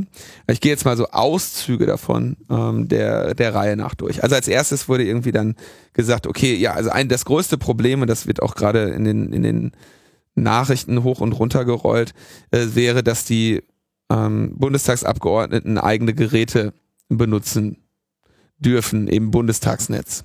Nennt sich BYOD, Bring Your Own Device. Das heißt, äh, man, man stattet nicht mehr das gesamte Unternehmen mit mit Firmengeräten aus, sondern die Leute dürfen auch ihre Privatgeräte nutzen, wie es eben auch die ähm, die Politiker in den Bundestagen die ganze Zeit mit ihren iPads und so weiter tun. Das hatten wir ja hier schon behandelt. Mhm. Mhm. Natürlich sagt dann die IT, ja, das ist aber nicht gut, weil diese eigenen Geräte, die ihr da habt, die entziehen sich ja unseren hohen Sicherheitsstandards. Das heißt, da ist, da können wir euch nicht eine Passwort-Policy drauf machen, da haben wir keine Kontrolle, was ihr darauf in, installiert. Das heißt, denen trauen wir nicht. Vor denen haben wir Angst.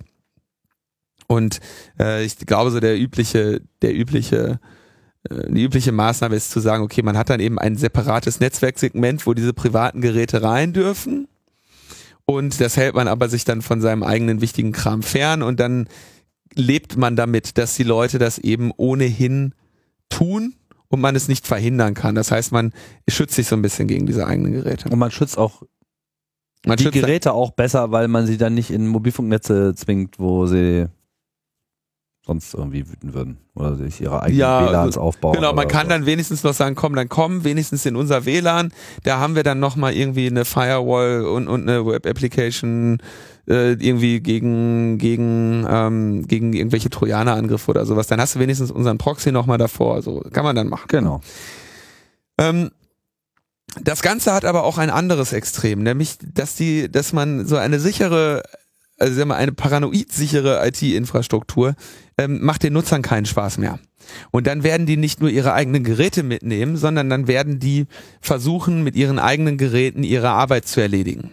Und ähm, es ist also relativ häufig der Fall, dass man, wenn man jetzt mit Bundestagsabgeordneten kommuniziert, vielleicht nicht unbedingt äh, die Fraktions- oder Bundestags-E-Mail-Adresse äh, zum Einsatz kommt, sondern vielleicht mal so eine Yahoo oder so eine, so eine Gmail-Adresse, weil das mit der privaten einfach unkomplizierter geht und die kann ich auch auf dem iPad lesen, da komme ich auch am Wochenende dran. Das heißt, du hast dann ähm, die Leute flüchten aus deinem sicheren Netz, aus der in die in das private ähm, und, und arbeiten dann dort und entziehen sich dann vollständig der das Kontrolle. Das Private ist politisch. Ja, äh, äh, entziehen sich dann da vollständig deiner Kontrolle. Ne? Das ist dann so der, der negative Effekt von zu hoher IT-Sicherheit. Und der Bundestag scheint beide Probleme zu haben. ähm, andererseits, aber prinzipiell kannst du das, ne, kann man das nur schwer einfach sich in so einem Bericht jetzt hinstellen und sagen, das ist ein Problem. Weil wenn man ein Problem ankreidet, dann sollte man ja auch eine Lösung dafür benennen. Ähm, das andere, was sie groß kritisieren und als, als Problempunkt, und da, da läuft es mir ja immer kalt den Rücken runter, ist ja, ähm, da, da sind U die Leute dürfen USB benutzen. Na? Das ist jetzt auch also spätestens seit Bad USB ähm, dem, dem Angriff über USB, den ähm, Jakob Lell und Carsten Nohl, meine ehemaligen Arbeitskollegen, demonstriert haben, ähm, das große Thema, ne, dass man die USB-Ports überall zukleben soll. Und da würde ich jetzt zum Beispiel sagen, na ja, also okay, kann man sagen, ne? Aber das, im Bundestag sind viele tausend Leute, die da an vielen tausend Geräten arbeiten, denen die USB-Sticks zu verbieten, das wird einfach nur dazu führen, dass sie den Mist bei Dropbox hochladen oder äh, oder bei äh, Megashare oder sowas. Ne? Also das ist keine, das ist keine Lösung eines Problems. Die wollen USB-Geräte benutzen, die müssen die in ihrem Alltag benutzen. Das, ja, das ist ein Problem, aber dem wirst du nicht beikommen. Insofern fand ich das ein bisschen unsinnig. Ähm, oder fand ich das dem, dem Schutzniveau oder äh, äh, war, war mir das ein zu paranoides Schutzniveau, wenn du ohnehin schon darunter leidest, dass die Leute die Bundestags-IT nämlich gar nicht nutzen.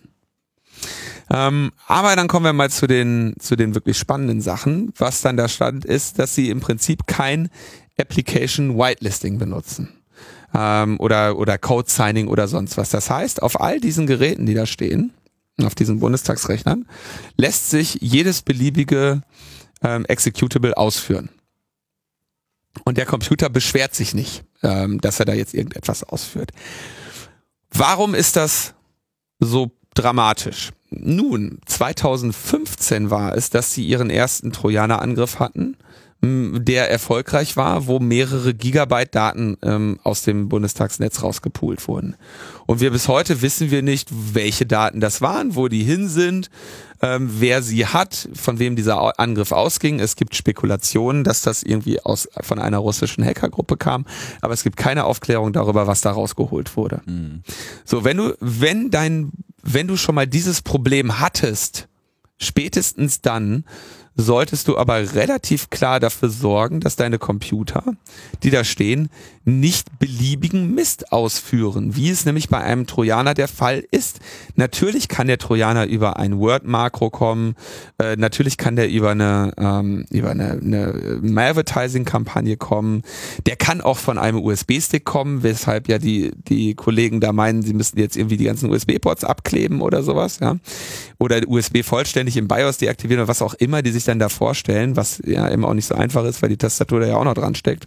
Ähm, natürlich kann man das alles machen, aber am Ende wird dieser Trojaner Persistenz auf dem Betriebssystem erlangen wollen und das tut er, indem er ein Executable ist, was entweder regelmäßig äh, neu ausgeführt wird oder beim Start irgendwie gestartet wird. Und wenn ich meinem Computer beibringe, dass er nur Software ausführt, die von mir vorher ähm, erlaubt wurde, und dann eine lange Liste hat, ähm, entweder eine lange Liste an Prüfsummen für welche Sachen er ausführen darf oder äh, man sagt, die Software, die du ausführen darfst, wird mit einem Zertifikat nochmal signiert. Dann bin ich dieses Problem größtenteils los. Natürlich kann jede einzelne Sicherheitsmaßnahme wieder umgangen werden und es gibt immer mal wieder eine Schwachstelle. Aber in einem dann doch, ähm, was die Informationssicherheit angeht, höchst kritischen Bereich, wo man schon mal genau dieses Szenario hatte, nämlich eine Schadsoftware-Infektion auf den Rechnern, ähm, nicht damit äh, zu arbeiten, halte ich für fahrlässig. Und wir haben das dann auch ähm, geprüft. Der Thorsten Schröder hatte, ähm, hat dann irgendwie mal schnell aus dem Arm geschüttelt, einfach mal beliebige Binaries. Es ging uns einfach darum, Programme zu haben, die, also ging einfach ein Fenster auf. Ne? Also mhm. ein, wir brauchten einfach ein unbekanntes Programm, das noch niemand auf dieser Welt kennt. Ja, und diese, das wurde dann mal auf so einem Bundestagsrechner ausgeführt und es ging problemlos. Mit anderen Worten, hätten wir einen klugen Trojaner gebaut, dann wäre das ähm, auch der Fall gewesen. Mhm. Und ähm, da wäre natürlich unschön gewesen. Ähm, das heißt, seit 2015 nicht die nicht diese relevante Maßnahme gezogen, da mal ähm, das, das promiskuitive Ausführungsverhalten der Computer äh, in den Griff zu kriegen. Ja? Die Paarungswilligkeit die, der Bundestags äh, Digital die, Exeku die Exekutionswilligkeit da. Ja? Mhm. Und dann haben sie noch irgendwie eine unsaubere Netzwerkseparierung bemängelt. Das war, da habe ich aber zu wenig Details zu gesehen, um das zu beurteilen. Tja, also das, das macht jetzt gerade die Runde. Also dass da nicht mit, dass da nicht irgendwie mit Whitelisting gearbeitet wird, halte ich für, für insbesondere in Anbetracht des schon Geschehenen für sehr fragwürdig und ähm, bin, bin überrascht. Gleichzeitig werde ich die ganze Zeit gefragt, wie wahrscheinlich ist es, dass da jemand einbricht? Und ich, meine Antwort ist eigentlich immer, ein Gewitz dass da jetzt noch jemand einbricht, ist relativ unwahrscheinlich. Die haben das nämlich im Zweifelsfall vor einem halben oder einem Dreivierteljahr getan. Und ähm, ich, also ich, man kann nur hoffen, genauso zynisch sage ich natürlich dann auch, wenn mich jemand fragt, wie können wir uns schützen, ist halt löschen so, ne? Also löscht den Scheiß so. Löscht euer, löscht äh, eure alten E-Mails, löscht, was es nur geht, löscht alle Spuren eurer ganzen korrupten Tätigkeiten und geheimen Absprachen, die ihr mit irgendjemanden hattet und eure Hintergrundtreffen. Denn äh, es ist schon relativ wahrscheinlich, dass das jemand da rauspult. Ich habe da jetzt auch nicht die, ähm, die also ich hätte eine Patentlösung mir einfallen lassen können, wenn ich mehrere Monate mich auch mit diesem Netzwerk auseinandergesetzt hätte. Ich hätte halt nur erwartet, dass sowas eben 2015 geschieht und nicht irgendwie im Frühjahr 2017 irgendwann mal jemand so einen so einen Bericht da abliefert und sagt, das müsstet ihr tun. Ja, also so langsam dürfen ähm, gerade in der IT-Sicherheit, gerade in einem dann doch hochkritischen Bereich die Mühlen nicht malen. Gleichzeitig auch hier für die, die Bundestagsabgeordneten, den muss man natürlich auch sagen, ihr könnt ja jetzt groß quengeln, dass eure IT nicht gut wäre, aber im Zweifelsfall ist das, was ihr in euren Wahlkreisbüros unterhaltet und, äh, und in euren Taschen habt und wie ihr euch an dieser Bundestags-IT, über die nämlich sonst immer gemeckert wird, weil sie einem im Weg ist, äh, wenn ihr euch der nicht äh, unter eine werfen wollt. Also das, das ähm, die Münze hat zwei Seiten und es ist äh, beunruhigend. ja, gar nicht so einfach, ne? Man merkt auch wieder, wie so das Wissen eigentlich um, um, um all diese ganzen Zusammenhänge einfach sich äh, langsam nur aufbaut. Ja, und das ist natürlich tragisch, es ist dann eben so, aber also die werden im Zweifelsfall, wer wird so ein Bundestagsabgeordneter oder so eine Fraktion nicht gehackt, weil ein, eine, ein russischer Hacker sich mit einem infizierten USB-Stick äh, eine Bundestagsführung geben lässt und mhm. den USB-Stick in den Rechner eines Bundestagsabgeordneten steckt, wenn der gerade nicht da ist. Ja, das könnte sein, dass das auch das Angriffsszenario ist. Das wahrscheinlichere und sehr viel elegantere ist halt einfach so ein hier änder mal dein Passwort, hier ist die Bundestags-IT, wir haben jetzt eine neue Firewall, äh, klick mal hier, dass es über so etwas funktioniert. Ja, das halte ich für das für das wahrscheinlichere Szenario. Und ich habe das hier schon oft genug ausgeführt, dass eben Hacker da draußen in der in der freien Wirtschaft oder in der freien Wildbahn, wie auch immer man das nennen möchte, ähm, nicht darauf aus sind, besonders große Kunststücke zu vollführen. Die möchten eher relativ einfach zum Ziel kommen, natürlich nicht entdeckt werden, aber wenn sie entdeckt werden, soll es eben auch nicht nach Start aussehen, sondern soll immer noch nach einem hm, problemlos nach einem äh, Script-Kiddie aussehen können. Und genau das ist ja auch beim Bundestag ähm, passiert, als sie das erste Mal gehackt wurden. Mit einem Trojaner, Standard-Trojaner-Toolkit von der Stange. Da werden keine neuen Künste äh, zum Einsatz gebracht, bei, also wenn es nicht unbedingt notwendig ist. Ja, also passt auf, Bundestag. Die Daten sind eh schon weg. So läuft's nicht, auf jeden Fall. So, dann gibt's, äh, ich wollte das Thema Werbenetzwerke nochmal so ein bisschen aufgreifen, und zwar von der wirtschaftlich-gesellschaftlichen Perspektive. Ich bin nämlich über zwei ganz interessante äh, Artikel da gestoßen. Einmal von einer Webseite namens Groundup oder so, die, glaube ich, hauptsächlich in Südafrika operiert. Mhm. Ähm, die begründen, die sagt, wir machen jetzt nichts mehr mit Google Ads. Und die sagen, dass das Problem ist, dass alle Macht in diesem Verhältnis äh, der Online-Werbung bei Google liegt. Ähm, sagen, der, das einzelne News-Outlet ähm, steht also in Konkurrenz um Werbeanzeigen mit den anderen News-Outlets ähm, die im gleichen Markt stehen. Also äh, du bist jetzt Groundup und dein Konkurrent heißt Metaebene. Du bist quasi, du musst quasi in Konkurrenz treten zu Metaebene, damit überhaupt bei dir Werbung ähm, angezeigt wird. Das übernimmt ja für dich Google. Google sitzt ja einfach an beiden. Also das, das Google-Werbenetzwerk wird bei beiden Seiten eingebunden und trifft da die ähm, die Entscheidungen, wer wann welche Werbung bekommt. Deswegen ist sie dann auch gerne mal ähm, sag ich mal, dem Inhalt der Seite nicht zuzu, äh, zuzuordnen, sondern eher dem, dem Betrachter und dem, was das Werbenetzwerk über die Person weiß. Jetzt äh, beklagen die sich aber, ja, am Ende, weil die, weil alle Macht bei Google ist und wir für keine Handlung irgendwie eine Alternative haben, äh, werden wir natürlich auch sehr, sehr wenig bezahlt. Also Werbe, Internetwerbung wirft eben sehr, sehr wenig ab, beklagen die sich hier.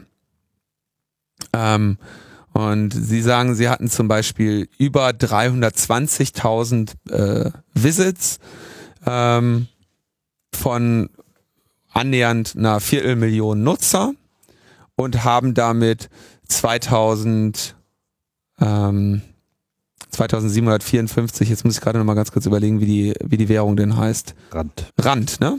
2400 Rand bekommen und ähm, sagen so, übers, übers Jahr bekommen sie vielleicht dann mal äh, 20.000 Rand und das sind eben 1.387 Euro, die die im Jahr mit dieser Werbung machen und sagen, das ist einfach nicht mehr wert, ihren Inhalt mit äh, teilweise irgendwelchen Schrott-Ads von Google zu, ähm, zu füllen, mit irgendwelchen werde schnell reich Werbungen von, wo irgendwelche Leute drin sind, äh, die oder wo die Bilder von Prominenten benutzt werden, die dem nie zugestimmt haben und ähm, wo quasi die Werbung selber schlimmer, also schlimmer Content ist, ne? Also Ver Ver Verarschung der Nutzer und äh, Verletzung der Urheberrechte oder oder Verwertungsrechte an diesen Bildern von diesen Prominenten oder so und sagen, also diesen Mist äh, wollen, lassen wir uns von euch nicht weiter einblenden, denn sie haben eine E-Mail bekommen von Google, die sich beschwert haben,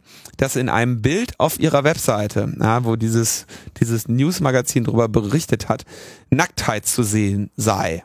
Und das ist irgendwie ein Bild von irgendeiner Museums äh, Installation. Da liegen irgendwie zwei Leute mit einem, mit einem freien Oberkörper auf dem Boden. Äh, nee, weiß ich, irgendeine Kunstgeschichte. Ja? Kunst oder war es vielleicht auch politischer Protest? Ich weiß kann nicht auch ganz politisch, genau. War vielleicht irgendwie auch beides. also ja. sah, sah aus wie sah aus wie Kunst. sah aus wie Kunst, kann aber auch ein politischer Protest gewesen sein.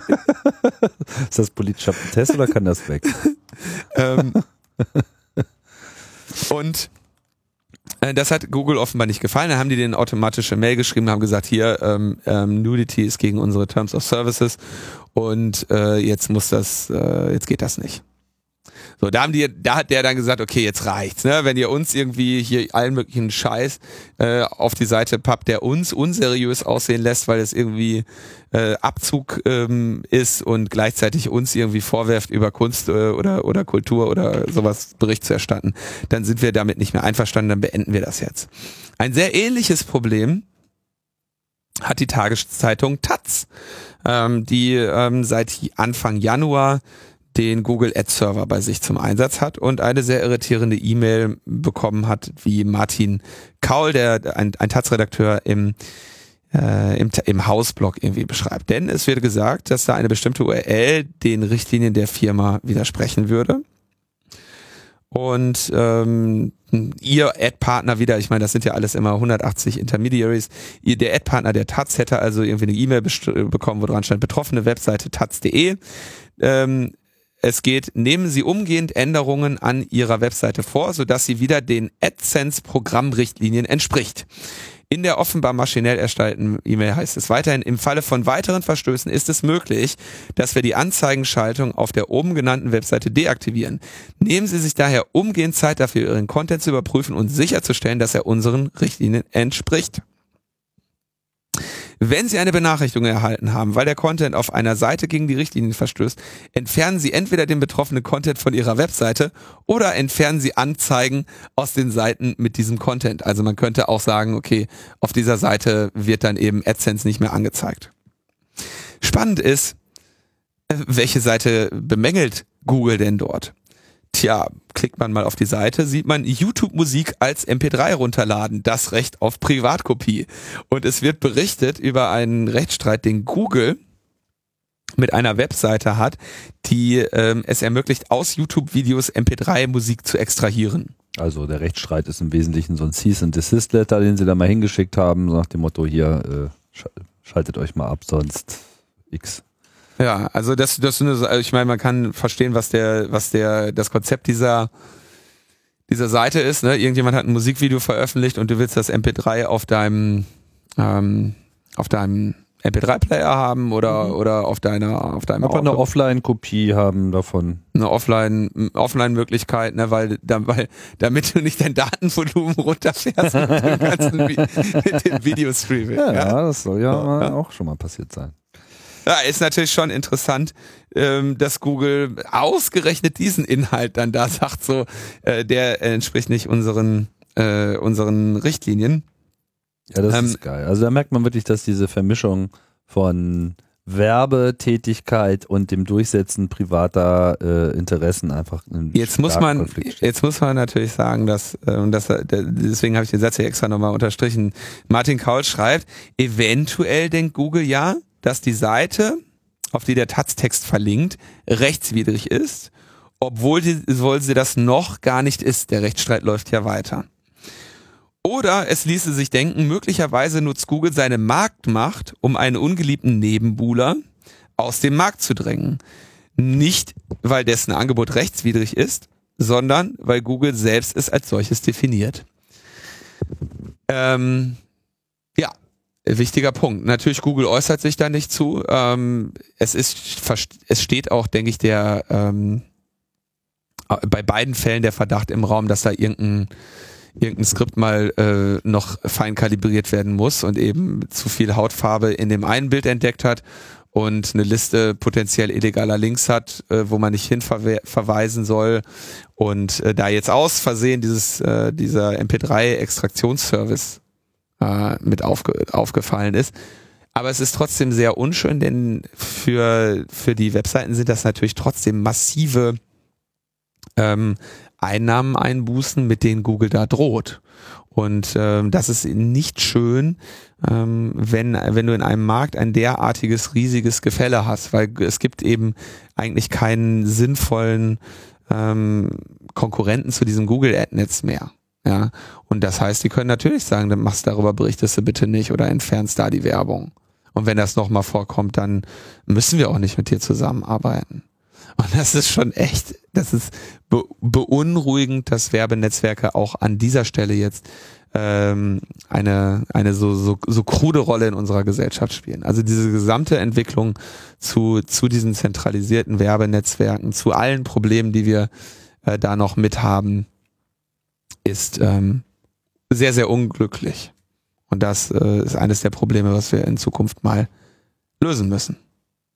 Ja, wird eh spannend zu sehen, inwiefern dieses Werbemodell ähm, so eine Rolle ähm, beibehalten wird, wie es jetzt in den letzten Jahren im Netz gehabt hat. Ich meine, Netz ist in seiner kurzen Lebenszeit schon durch die eine oder andere Phase gegangen.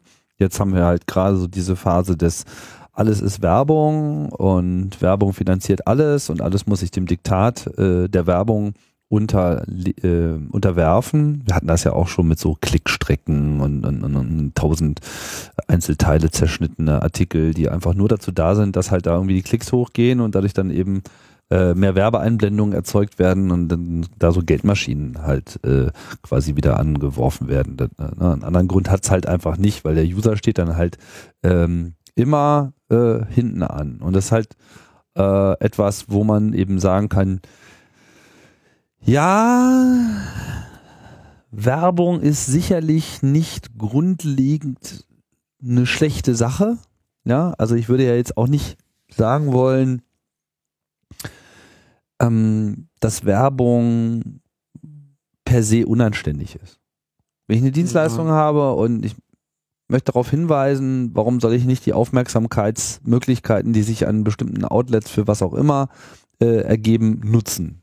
Hat es mit Zeitungen, hat, hat das lange Zeit, äh, viele hundert Jahre äh, funktioniert und jetzt haben wir einfach diese Universaldisruption durch das Internet, wo sich die Dinge dann wieder neu äh, einpendeln müssen und derzeit schlagen halt die Pendel extrem äh, auseinander. Ne? Wir haben den Sicherheitsaspekt schon mehrfach hier angesprochen, das, äh, die, das Potenzial der Verteilung von Malware, Ransomware und anderen äh, unangenehmen Dingen über Werbeportale, so wie sie eben derzeit funktionieren. Wir haben das Beispiel jetzt mit Südafrika gehabt, dass einfach ja, man sich hier mit diesen Netzwerken quasi auch äh, in eine Allianz äh, begibt mit jemandem, der eigentlich so für einen nichts tut ja, oder zumindest nicht unbedingt äh, zwingend förderlich ist. Wenn man das aber selber in die Hand nimmt, äh, die ganze Werbung, dann lohnt sie sich halt auch äh, noch weniger. Bis hin zu diesem private Interessen des, der, der, der, der Werbenetzwerke äh, oder eben auch der Werbung selber, wie man das ja auch kennt, mischt sich hier mit ein. Die anderen Modelle, die Spendenmodelle, die äh, Service-Bezahlmodelle, äh, haben ja immerhin in manchen Teilen schon gezeigt, dass es auch geht. Wie das Kräfteverhältnis in zehn Jahren aussehen wird in dieser Hinsicht, weiß ich nicht. Ist äh, wirklich offen. Metaebene zum Beispiel ist ja werbefrei. Unter anderem auch. Präsentiert von Kasper. Nee, gibt's hier, der einzige Kasper bin ich. Und, hey, ich äh, auch. Ja, ja, gut, meinetwegen. Also wir sind. Ich will auch ein Kasperle sein. Ja, ich bin äh, Kasperle und äh, wie ist noch gleich der andere? Seppel. Ich bin Seppel. Die folgende Sendung wurde Ihnen präsentiert von Kasperle, Kasperle und Seppel. Ähm, ja, wird sich zeigen, äh, wie nachhaltig das ist, aber äh, ich bin mir nicht so sicher, ob die Kräfteverhältnisse, so wie wir sie derzeit sehen, noch so lange aufrechterhalten werden können. Ja, das muss sich, also das muss sich ändern. Diese Werbeindustrie hat ja sowieso eine, einen ganz skurrilen Wandel hinter sich. Ne? Also überleg mal, die haben in, in Print, Radio und Fernsehmedien haben die in so einem, in so einem maximalen äh, Dunkel äh, operiert. Ne? Die haben gesagt, schalten wir mal eine Anzeige da, gucken wir mal da und dann lassen wir irgendein Marktforschungsinstitut fragen, äh, ob die Leute die Marke kennen und äh, ob die was Positives damit assoziieren oder so. Ne? so, da, so lief Werbung. Die hatten überhaupt keinen, keine Idee davon, ob ihre Werbung ankommt oder nicht. Also zumindest konnten keine messbaren Kunden, dem Kunden konnten sie es nicht belegen. Konnten konnten hatten keinen messbaren Beleg.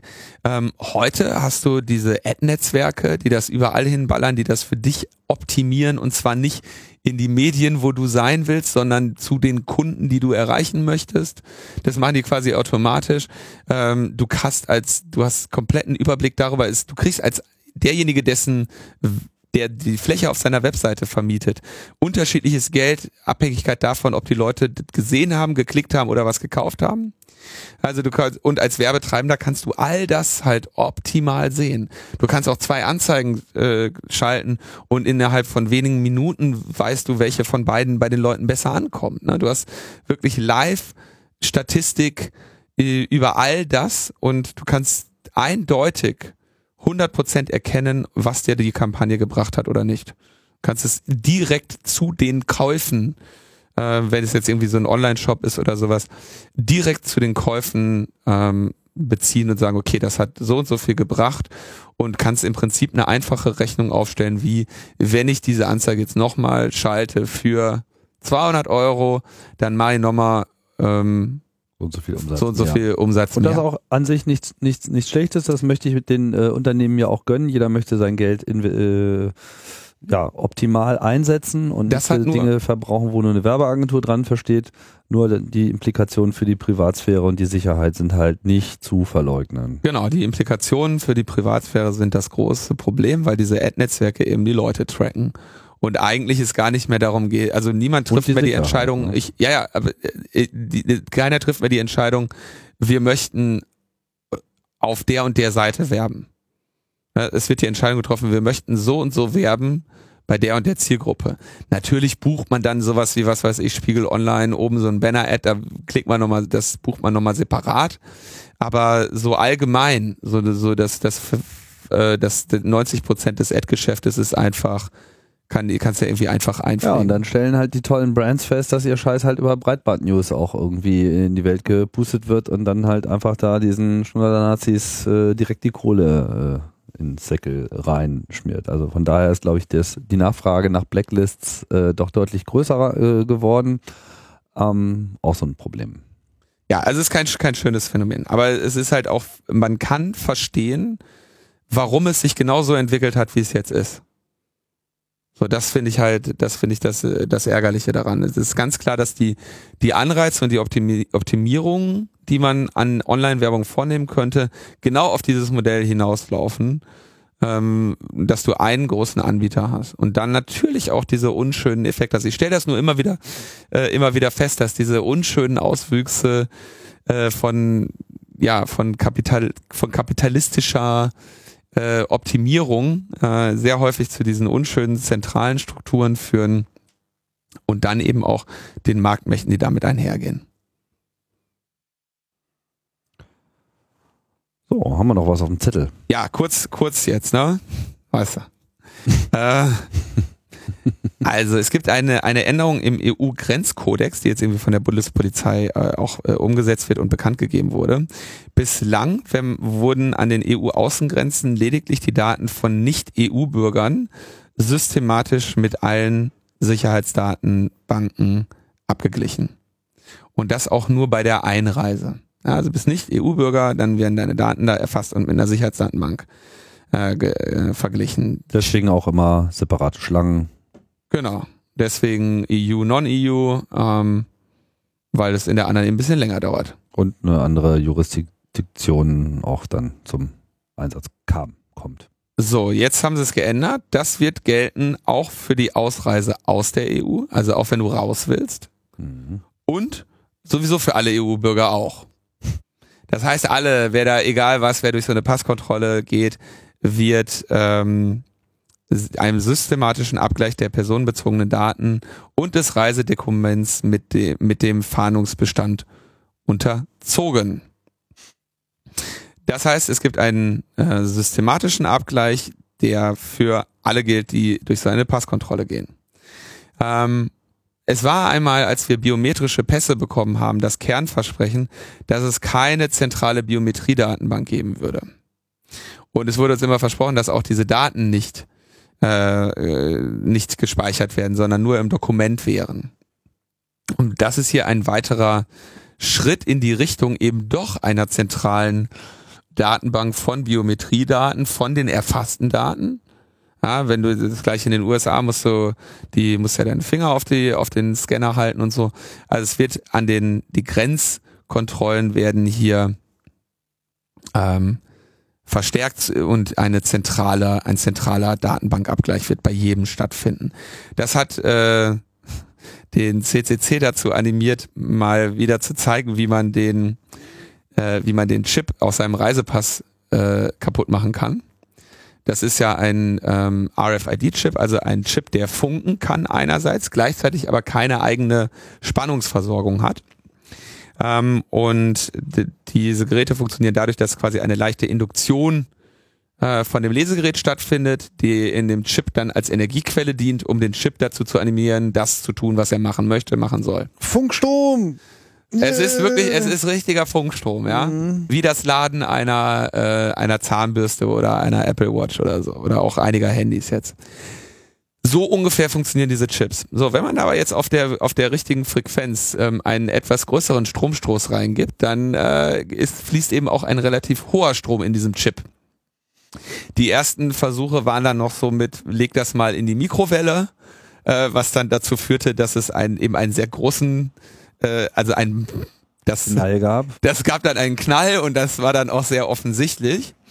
Ähm, weitere Experimente haben wir dann vorgenommen, einfach mit der entsprechenden Größe Kondensator, dass du also einen Kondensator entlädst, um, um einen Puls zu geben, der dafür reicht, den Chip zu zerstören, gleichzeitig ihn aber nicht direkt in Rauch und Flammen aufgehen zu lassen. Und eher durch Zufall hatte Starbucks schon vor längerer Zeit entdeckt, dass äh, wenn du so einen Induktionsherd hast, ne, der, der guckt ja quasi, also der, der setzt immer so jede Sekunde oder jede halbe Sekunde so einen Puls ab, um zu erkennen, ob er eine, ob er ob am anderen Stelle, ob am Ob anderen, ist. ob dann eine Induktion stattfindet, ne? Also ob, ob da ein induktives Gerät ist. Und sonst hört er halt damit auf, ne? Also du hast, wenn du jetzt irgendwie den Herd anmachst, dann macht er halt so klack, klack, klack, klack, klack. Und wenn du dann irgendwie mit der Pfanne da hinkommst und der einen Ferritkern äh, kriegt, wo er eine Induktionsstrom machen kann, dann, dann geht diese gesamte Induktion an. Und dieser Puls ist äh, glücklicherweise äh, genau geeignet, um so einen Chip in so einem Reisepass und im, im neuen E-Pair so zu zerstören, ohne, dass ohne dass da in Flammen aufgeht oder sonst was. Das ist also offenbar genauso der Sweet Spot,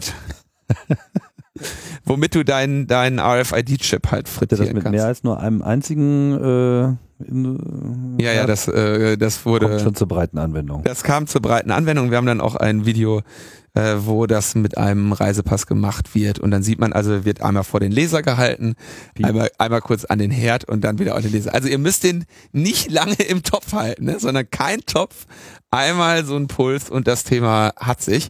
Ähm, Das ist ja vor allem auch etwas, was einmal ganz normal wirklich passieren das, kann. da kann man nur vorwarnen, wie schnell das passiert. ja, also. mhm. So, gleichzeitig ähm, möchte ich aber an dieser Stelle dann auch so Nicht gleich noch die EC-Karte dazulegen. mal muss ich überlegen, was man daneben legt. Die EC-Karten haben aber andere Chips, das sollte bei denen nicht so schnell gehen, aber Sicher? ich Was hoffe. ist denn da anders?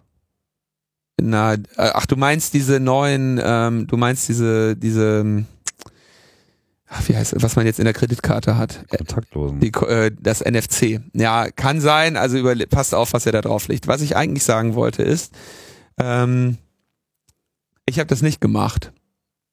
Und ähm, der Grund dafür ist, dass ich sehr, sehr häufig meinen Pass an einer Kontrolle zeigen muss und ähm, persönlich bei allem bei allem Unwohlsein mit dieser Technologie mich ähm, sehr über diese automatisierten Schengen-Schleusen in München und Frankfurt freue, wo ich mit dem modernen Reisepass sehr viel schneller durchkomme als Leute, die sich in die Schlange stellen müssen. Ähm, das ist eine persönliche Abwägung, für die ich natürlich von vielen Leuten kritisiert werde, dass ich gefälligst meinen Pass kaputt machen soll. Ähm, die solltet ihr also auch haben, dass es unter Umständen also zu äh, ihr zumindest diese Schnellverfahren, die auch in England zum Beispiel immer wieder bei der Einreise ähm, ganz angenehm sind, dass die dann eben für euch nicht mehr funktionieren und ihr unter Umständen in der längeren Schlange stehen müsst mit so einem Pass. Muss man also abwägen. Ähm, das ist eben abzuwägen. Man weiß es ja nicht. Ja. Es sei denn, es wird so endemisch.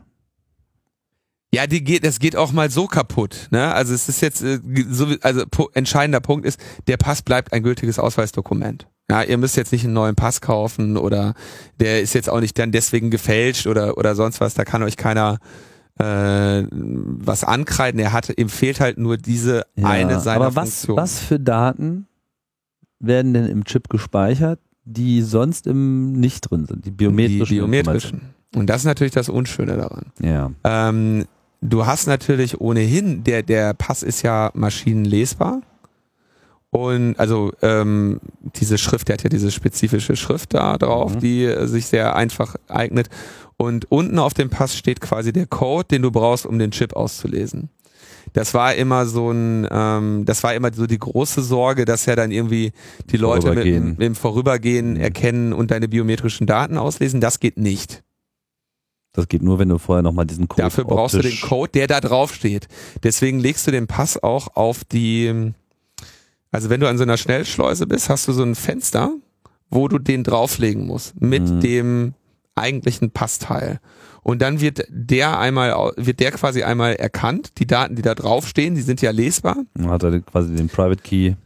Und dann hat er das, hat er den Passcode, den er dem Chip geben muss, um zu sagen, okay, sag mal, was auf dir drauf ist. Mhm. Ja, und dann kriegt er halt diese, diese Antworten und dann marschierst du weiter auf diese Gesichtserkennungskamera und dann bist du da durch. Und sind außer der biometrischen Informationen noch andere Informationen da Das, drauf? es ist leider drei Jahre her, dass ich das letzte Mal damit rumgespielt habe, deswegen kann ich dir nicht genau sagen, was da drauf steht. Okay. Naja, Ähm, da gibt's aber- das können wir- haben, ne? Ja, das könnt, könnt ihr mal zu Hause ausprobieren. Die Tools dafür gibt's irgendwie. Da brauchst du eigentlich nur so ein, ähm, ja, so ein RFID-Reader, Touch Attack oder irgendwas und die, die Tools kann man sich im, kann man Aber sich ich meine- runterladen. Da kann man übrigens auch ähm, ganz schön diese NFC-Sachen auslesen. Ja. Macht auch Aber Spaß. ich meine, ist ja ein bisschen absurd. Ich meine, wenn ich jetzt an der Grenze stehe, so, und jetzt habe ich Angst, dass die biometrischen Informationen, sprich mein Gesicht, aus dem Pass ausgelesen werden. Ich stehe aber da an der Grenze und man muss einfach nur mal äh, Kamera draufhalten. Das Entscheidende ist, glaube ich, der, der Datenabgleich, der stattfindet mit dieser zentralen Stelle. Ja, denn da werden ja diese Daten, äh, werden diese Daten abgeglichen und die Sorge, die hier eher, glaube ich, äh, besteht, ist, dass es demnächst dann eine, äh, eine zentrale Biometrie-Datenbank gibt. Ja gut, aber wird es ja nicht eh geben und äh, die Frage ist, hilft der Chip an der Stelle äh, oder verhindert der Chip nämlich nicht nur, dass, äh, dass man überall noch Kameras noch dazu das- aufstellt? Aber die gibt's dann wahrscheinlich eh wegen der Leute, die diesen Pass nie haben, ne? Ich winke die ganze Zeit mit meinem Finger. Ja, aber ich weiß nicht genau, was du mir damit sagen willst. Fingerabdruck. Ach so. Äh, ich dachte, du wolltest so neunmal klug hier den Finger. Nee, nein, nein, nein. Das ist, äh, Fingerabdruck. ja. Auch drauf. Muss ja zwei Finger abgeben. Ja gut, aber auch den könnte man ja vor Ort noch Man kann erfassen. alle, man kann, Tim, man kann ganz viel vor Ort erfassen, ja, das stimmt. Äh, machen auch die, machen ja die USA, hatte ich ja gerade erwähnt. Aber das Ja. Entscheidende ist, hast du eine, äh, hast du irgendwann eine Biometriedatenbank mit allen, allen, mit automatisiert erfasst allen 80 Millionen deutschen Bürgern, beziehungsweise in dem Fall allen europäischen Bürgern. Und das ist hier äh, die Sorge, denn das Versprechen des Passgesetzes war, ähm, dass das nicht passiert und dass es nicht eine, dass es keine zentrale Speicherung der biometrischen Daten gibt. Hm. Und was hier gesehen wird, ist eine Entwicklung in diese Richtung. Ja. Dann, Ich habe das, glaube ich, also, ne, das ist. ja, schön erklärt. Dann haben wir noch eine kurze äh, Bitte eines Hörers, der sagt, es äh, gibt jetzt den Informatikbildungsplan in Baden-Württemberg äh, in einer Anhörungsfassung für Klasse 7 und das sieht ungefähr so aus, dass man irgendwie das Pflichtfach für alle hat, eine Stunde der in der Woche, äh, meist in geteilten Klassen, ich weiß nicht genau, wonach die geteilt werden sollen, anfangs nur im Gymnasium, später aber dann auch an anderen Schulen. So, und jetzt gibt es den, in, in der Klasse 5 gibt es dann äh, einen Medienbildungskurs, der sich erstmal nur mit We Medien auseinandersetzen soll. Und ab, ab Klasse 8 bis 10 wird dann das Prof Profilfach IMP, Informatik, Mathematik und Physik bei Herrn Dr. Axel Stoll äh, unterrichtet. Und der wird, der wird gerade noch geschrieben und der wird vermutlich auch vor den Sommerferien öffentlich. Und unser Hörer wünscht sich, ähm, dass man zu diesem Plan für Klasse 7 äh, bis zum 15.07. doch einfach mal Stellung nimmt und ähm, die Pläne und die Rückmeldungsadresse gibt es unter http www.bildungspläne-bw.de. Nein, die URL steht entsprechende- in den Shownotes. Entsprechende URL steht in den Shownotes, weil sie doch noch ein bisschen länger ist. Also wer sich da äh, wer da mal draufschauen und kommentieren möchte, ist herzlich dazu eingeladen. Wenn ich dazu Gelegenheit finde, mache ich das vielleicht auch nochmal. Aber vor allem ist das ja vielleicht wichtig, dass es auch so Leute mit Lehr- und Umgang mit Kindererfahrungen machen.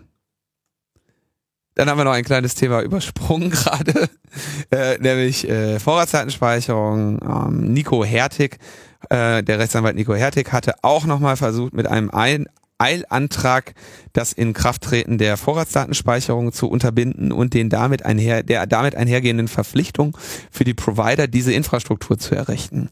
Das war im Januar 2016 auch schon mal versucht worden, ist auch äh, gescheitert in Karlsruhe. Ähm, äh, Im Juni dann wurden also diese Anträge abgelehnt. Ähm, einstweilige Verfügungen gegen diese Datenerhebung wurden auch abgelehnt. Ähm, und die Begründung mehr oder weniger, die das Bundesverfassungsgericht dafür hat, ist, die verfassungsrechtliche Bewertung der Vorratsdatenspeicherung ist nicht zur Klärung im Eilrechtsschutzverfahren geeignet. Punkt. Ähm, so, das nicht so schnell. Zum allgemeinen, zu allgemeinen Stand. Die Bundesnetzagentur hatte schon 2016 einen Anforderungskatalog für die Provider festgelegt. Ähm, da bekommen also Investitionskosten für die Provider je nach Größe zwischen 100.000 und 15 Millionen Euro bei rum. Diese sollen sich ohne Einbeziehung von Personalkosten auf insgesamt 260 Millionen Euro belaufen. Das hatten wir hier bei Logbuch Netzpolitik auch berichtet. Die IT-Wirtschaft ähm, äh, hat er natürlich irgendwie eine andere Schätzung. erwartet also unter Berücksichtigung von Personalkosten ungefähr 600 Millionen Euro Kosten durch Umsetzung der Vorratsdatenspeicherungspläne. Also wir reden hier von einer nicht, äh, nicht unsignifikanten ähm, äh, Ausgabe, die auf unsere Wirtschaft zukommt. Der wissenschaftliche Dienst des Deutschen Bundestags hat ja im Oktober äh, hatte das äh, hatte im Dezember 2016 auch schon Zweifel geäußert, dass dieses Gesetz die Vorgaben des EuGH erfüllen würde. Also ein echt komischer äh, Kahn, auf dem wir da gerade schippern. Aber die ähm, das Bundesverfassungsgericht hat sich da jetzt auf keine weiteren Eilverfahren eingelassen. Damit müssen die ähm, Telekommunikationsanbieter ähm, den Kram bis Ende Juni äh, implementiert haben. Und in der schönen, in der Pressemitteilung äh, des, äh, des Bundesverfassungsgerichts findet sich der schöne Satz, von einer weiteren Begründung wird nach Paragraph 93d Absatz 1 Satz 3 Bundesverfassungsgerichtsgesetz abgesehen. Diese Entscheidung ist unanfechtbar. Bitte gehen Sie weiter. Ähm, das heißt, der schönste Fall, den man sich jetzt noch wünschen könnte, ist, dass die Provider dieses ganze Geld umsonst ausgeben müssen um diese Infrastruktur in Betrieb zu nehmen, damit sie dann erneut in anderthalb Jahren oder zwei oder wann auch immer, wenn das Bundesverfassungsgericht sich dann bequemt, diesen nicht zum Eilverfahren geeigneten äh, Fall zu behandeln, äh, wieder ausschalten und äh, was weiß ich, keine Ahnung, vielleicht können wir das bis dahin nach Syrien oder Afghanistan oder, oder in Saudi-Arabien verkaufen oder sowas. Tja. Jetzt wäre noch der Die Moment. Gelegenheit. Die Gelegenheit wäre gekommen.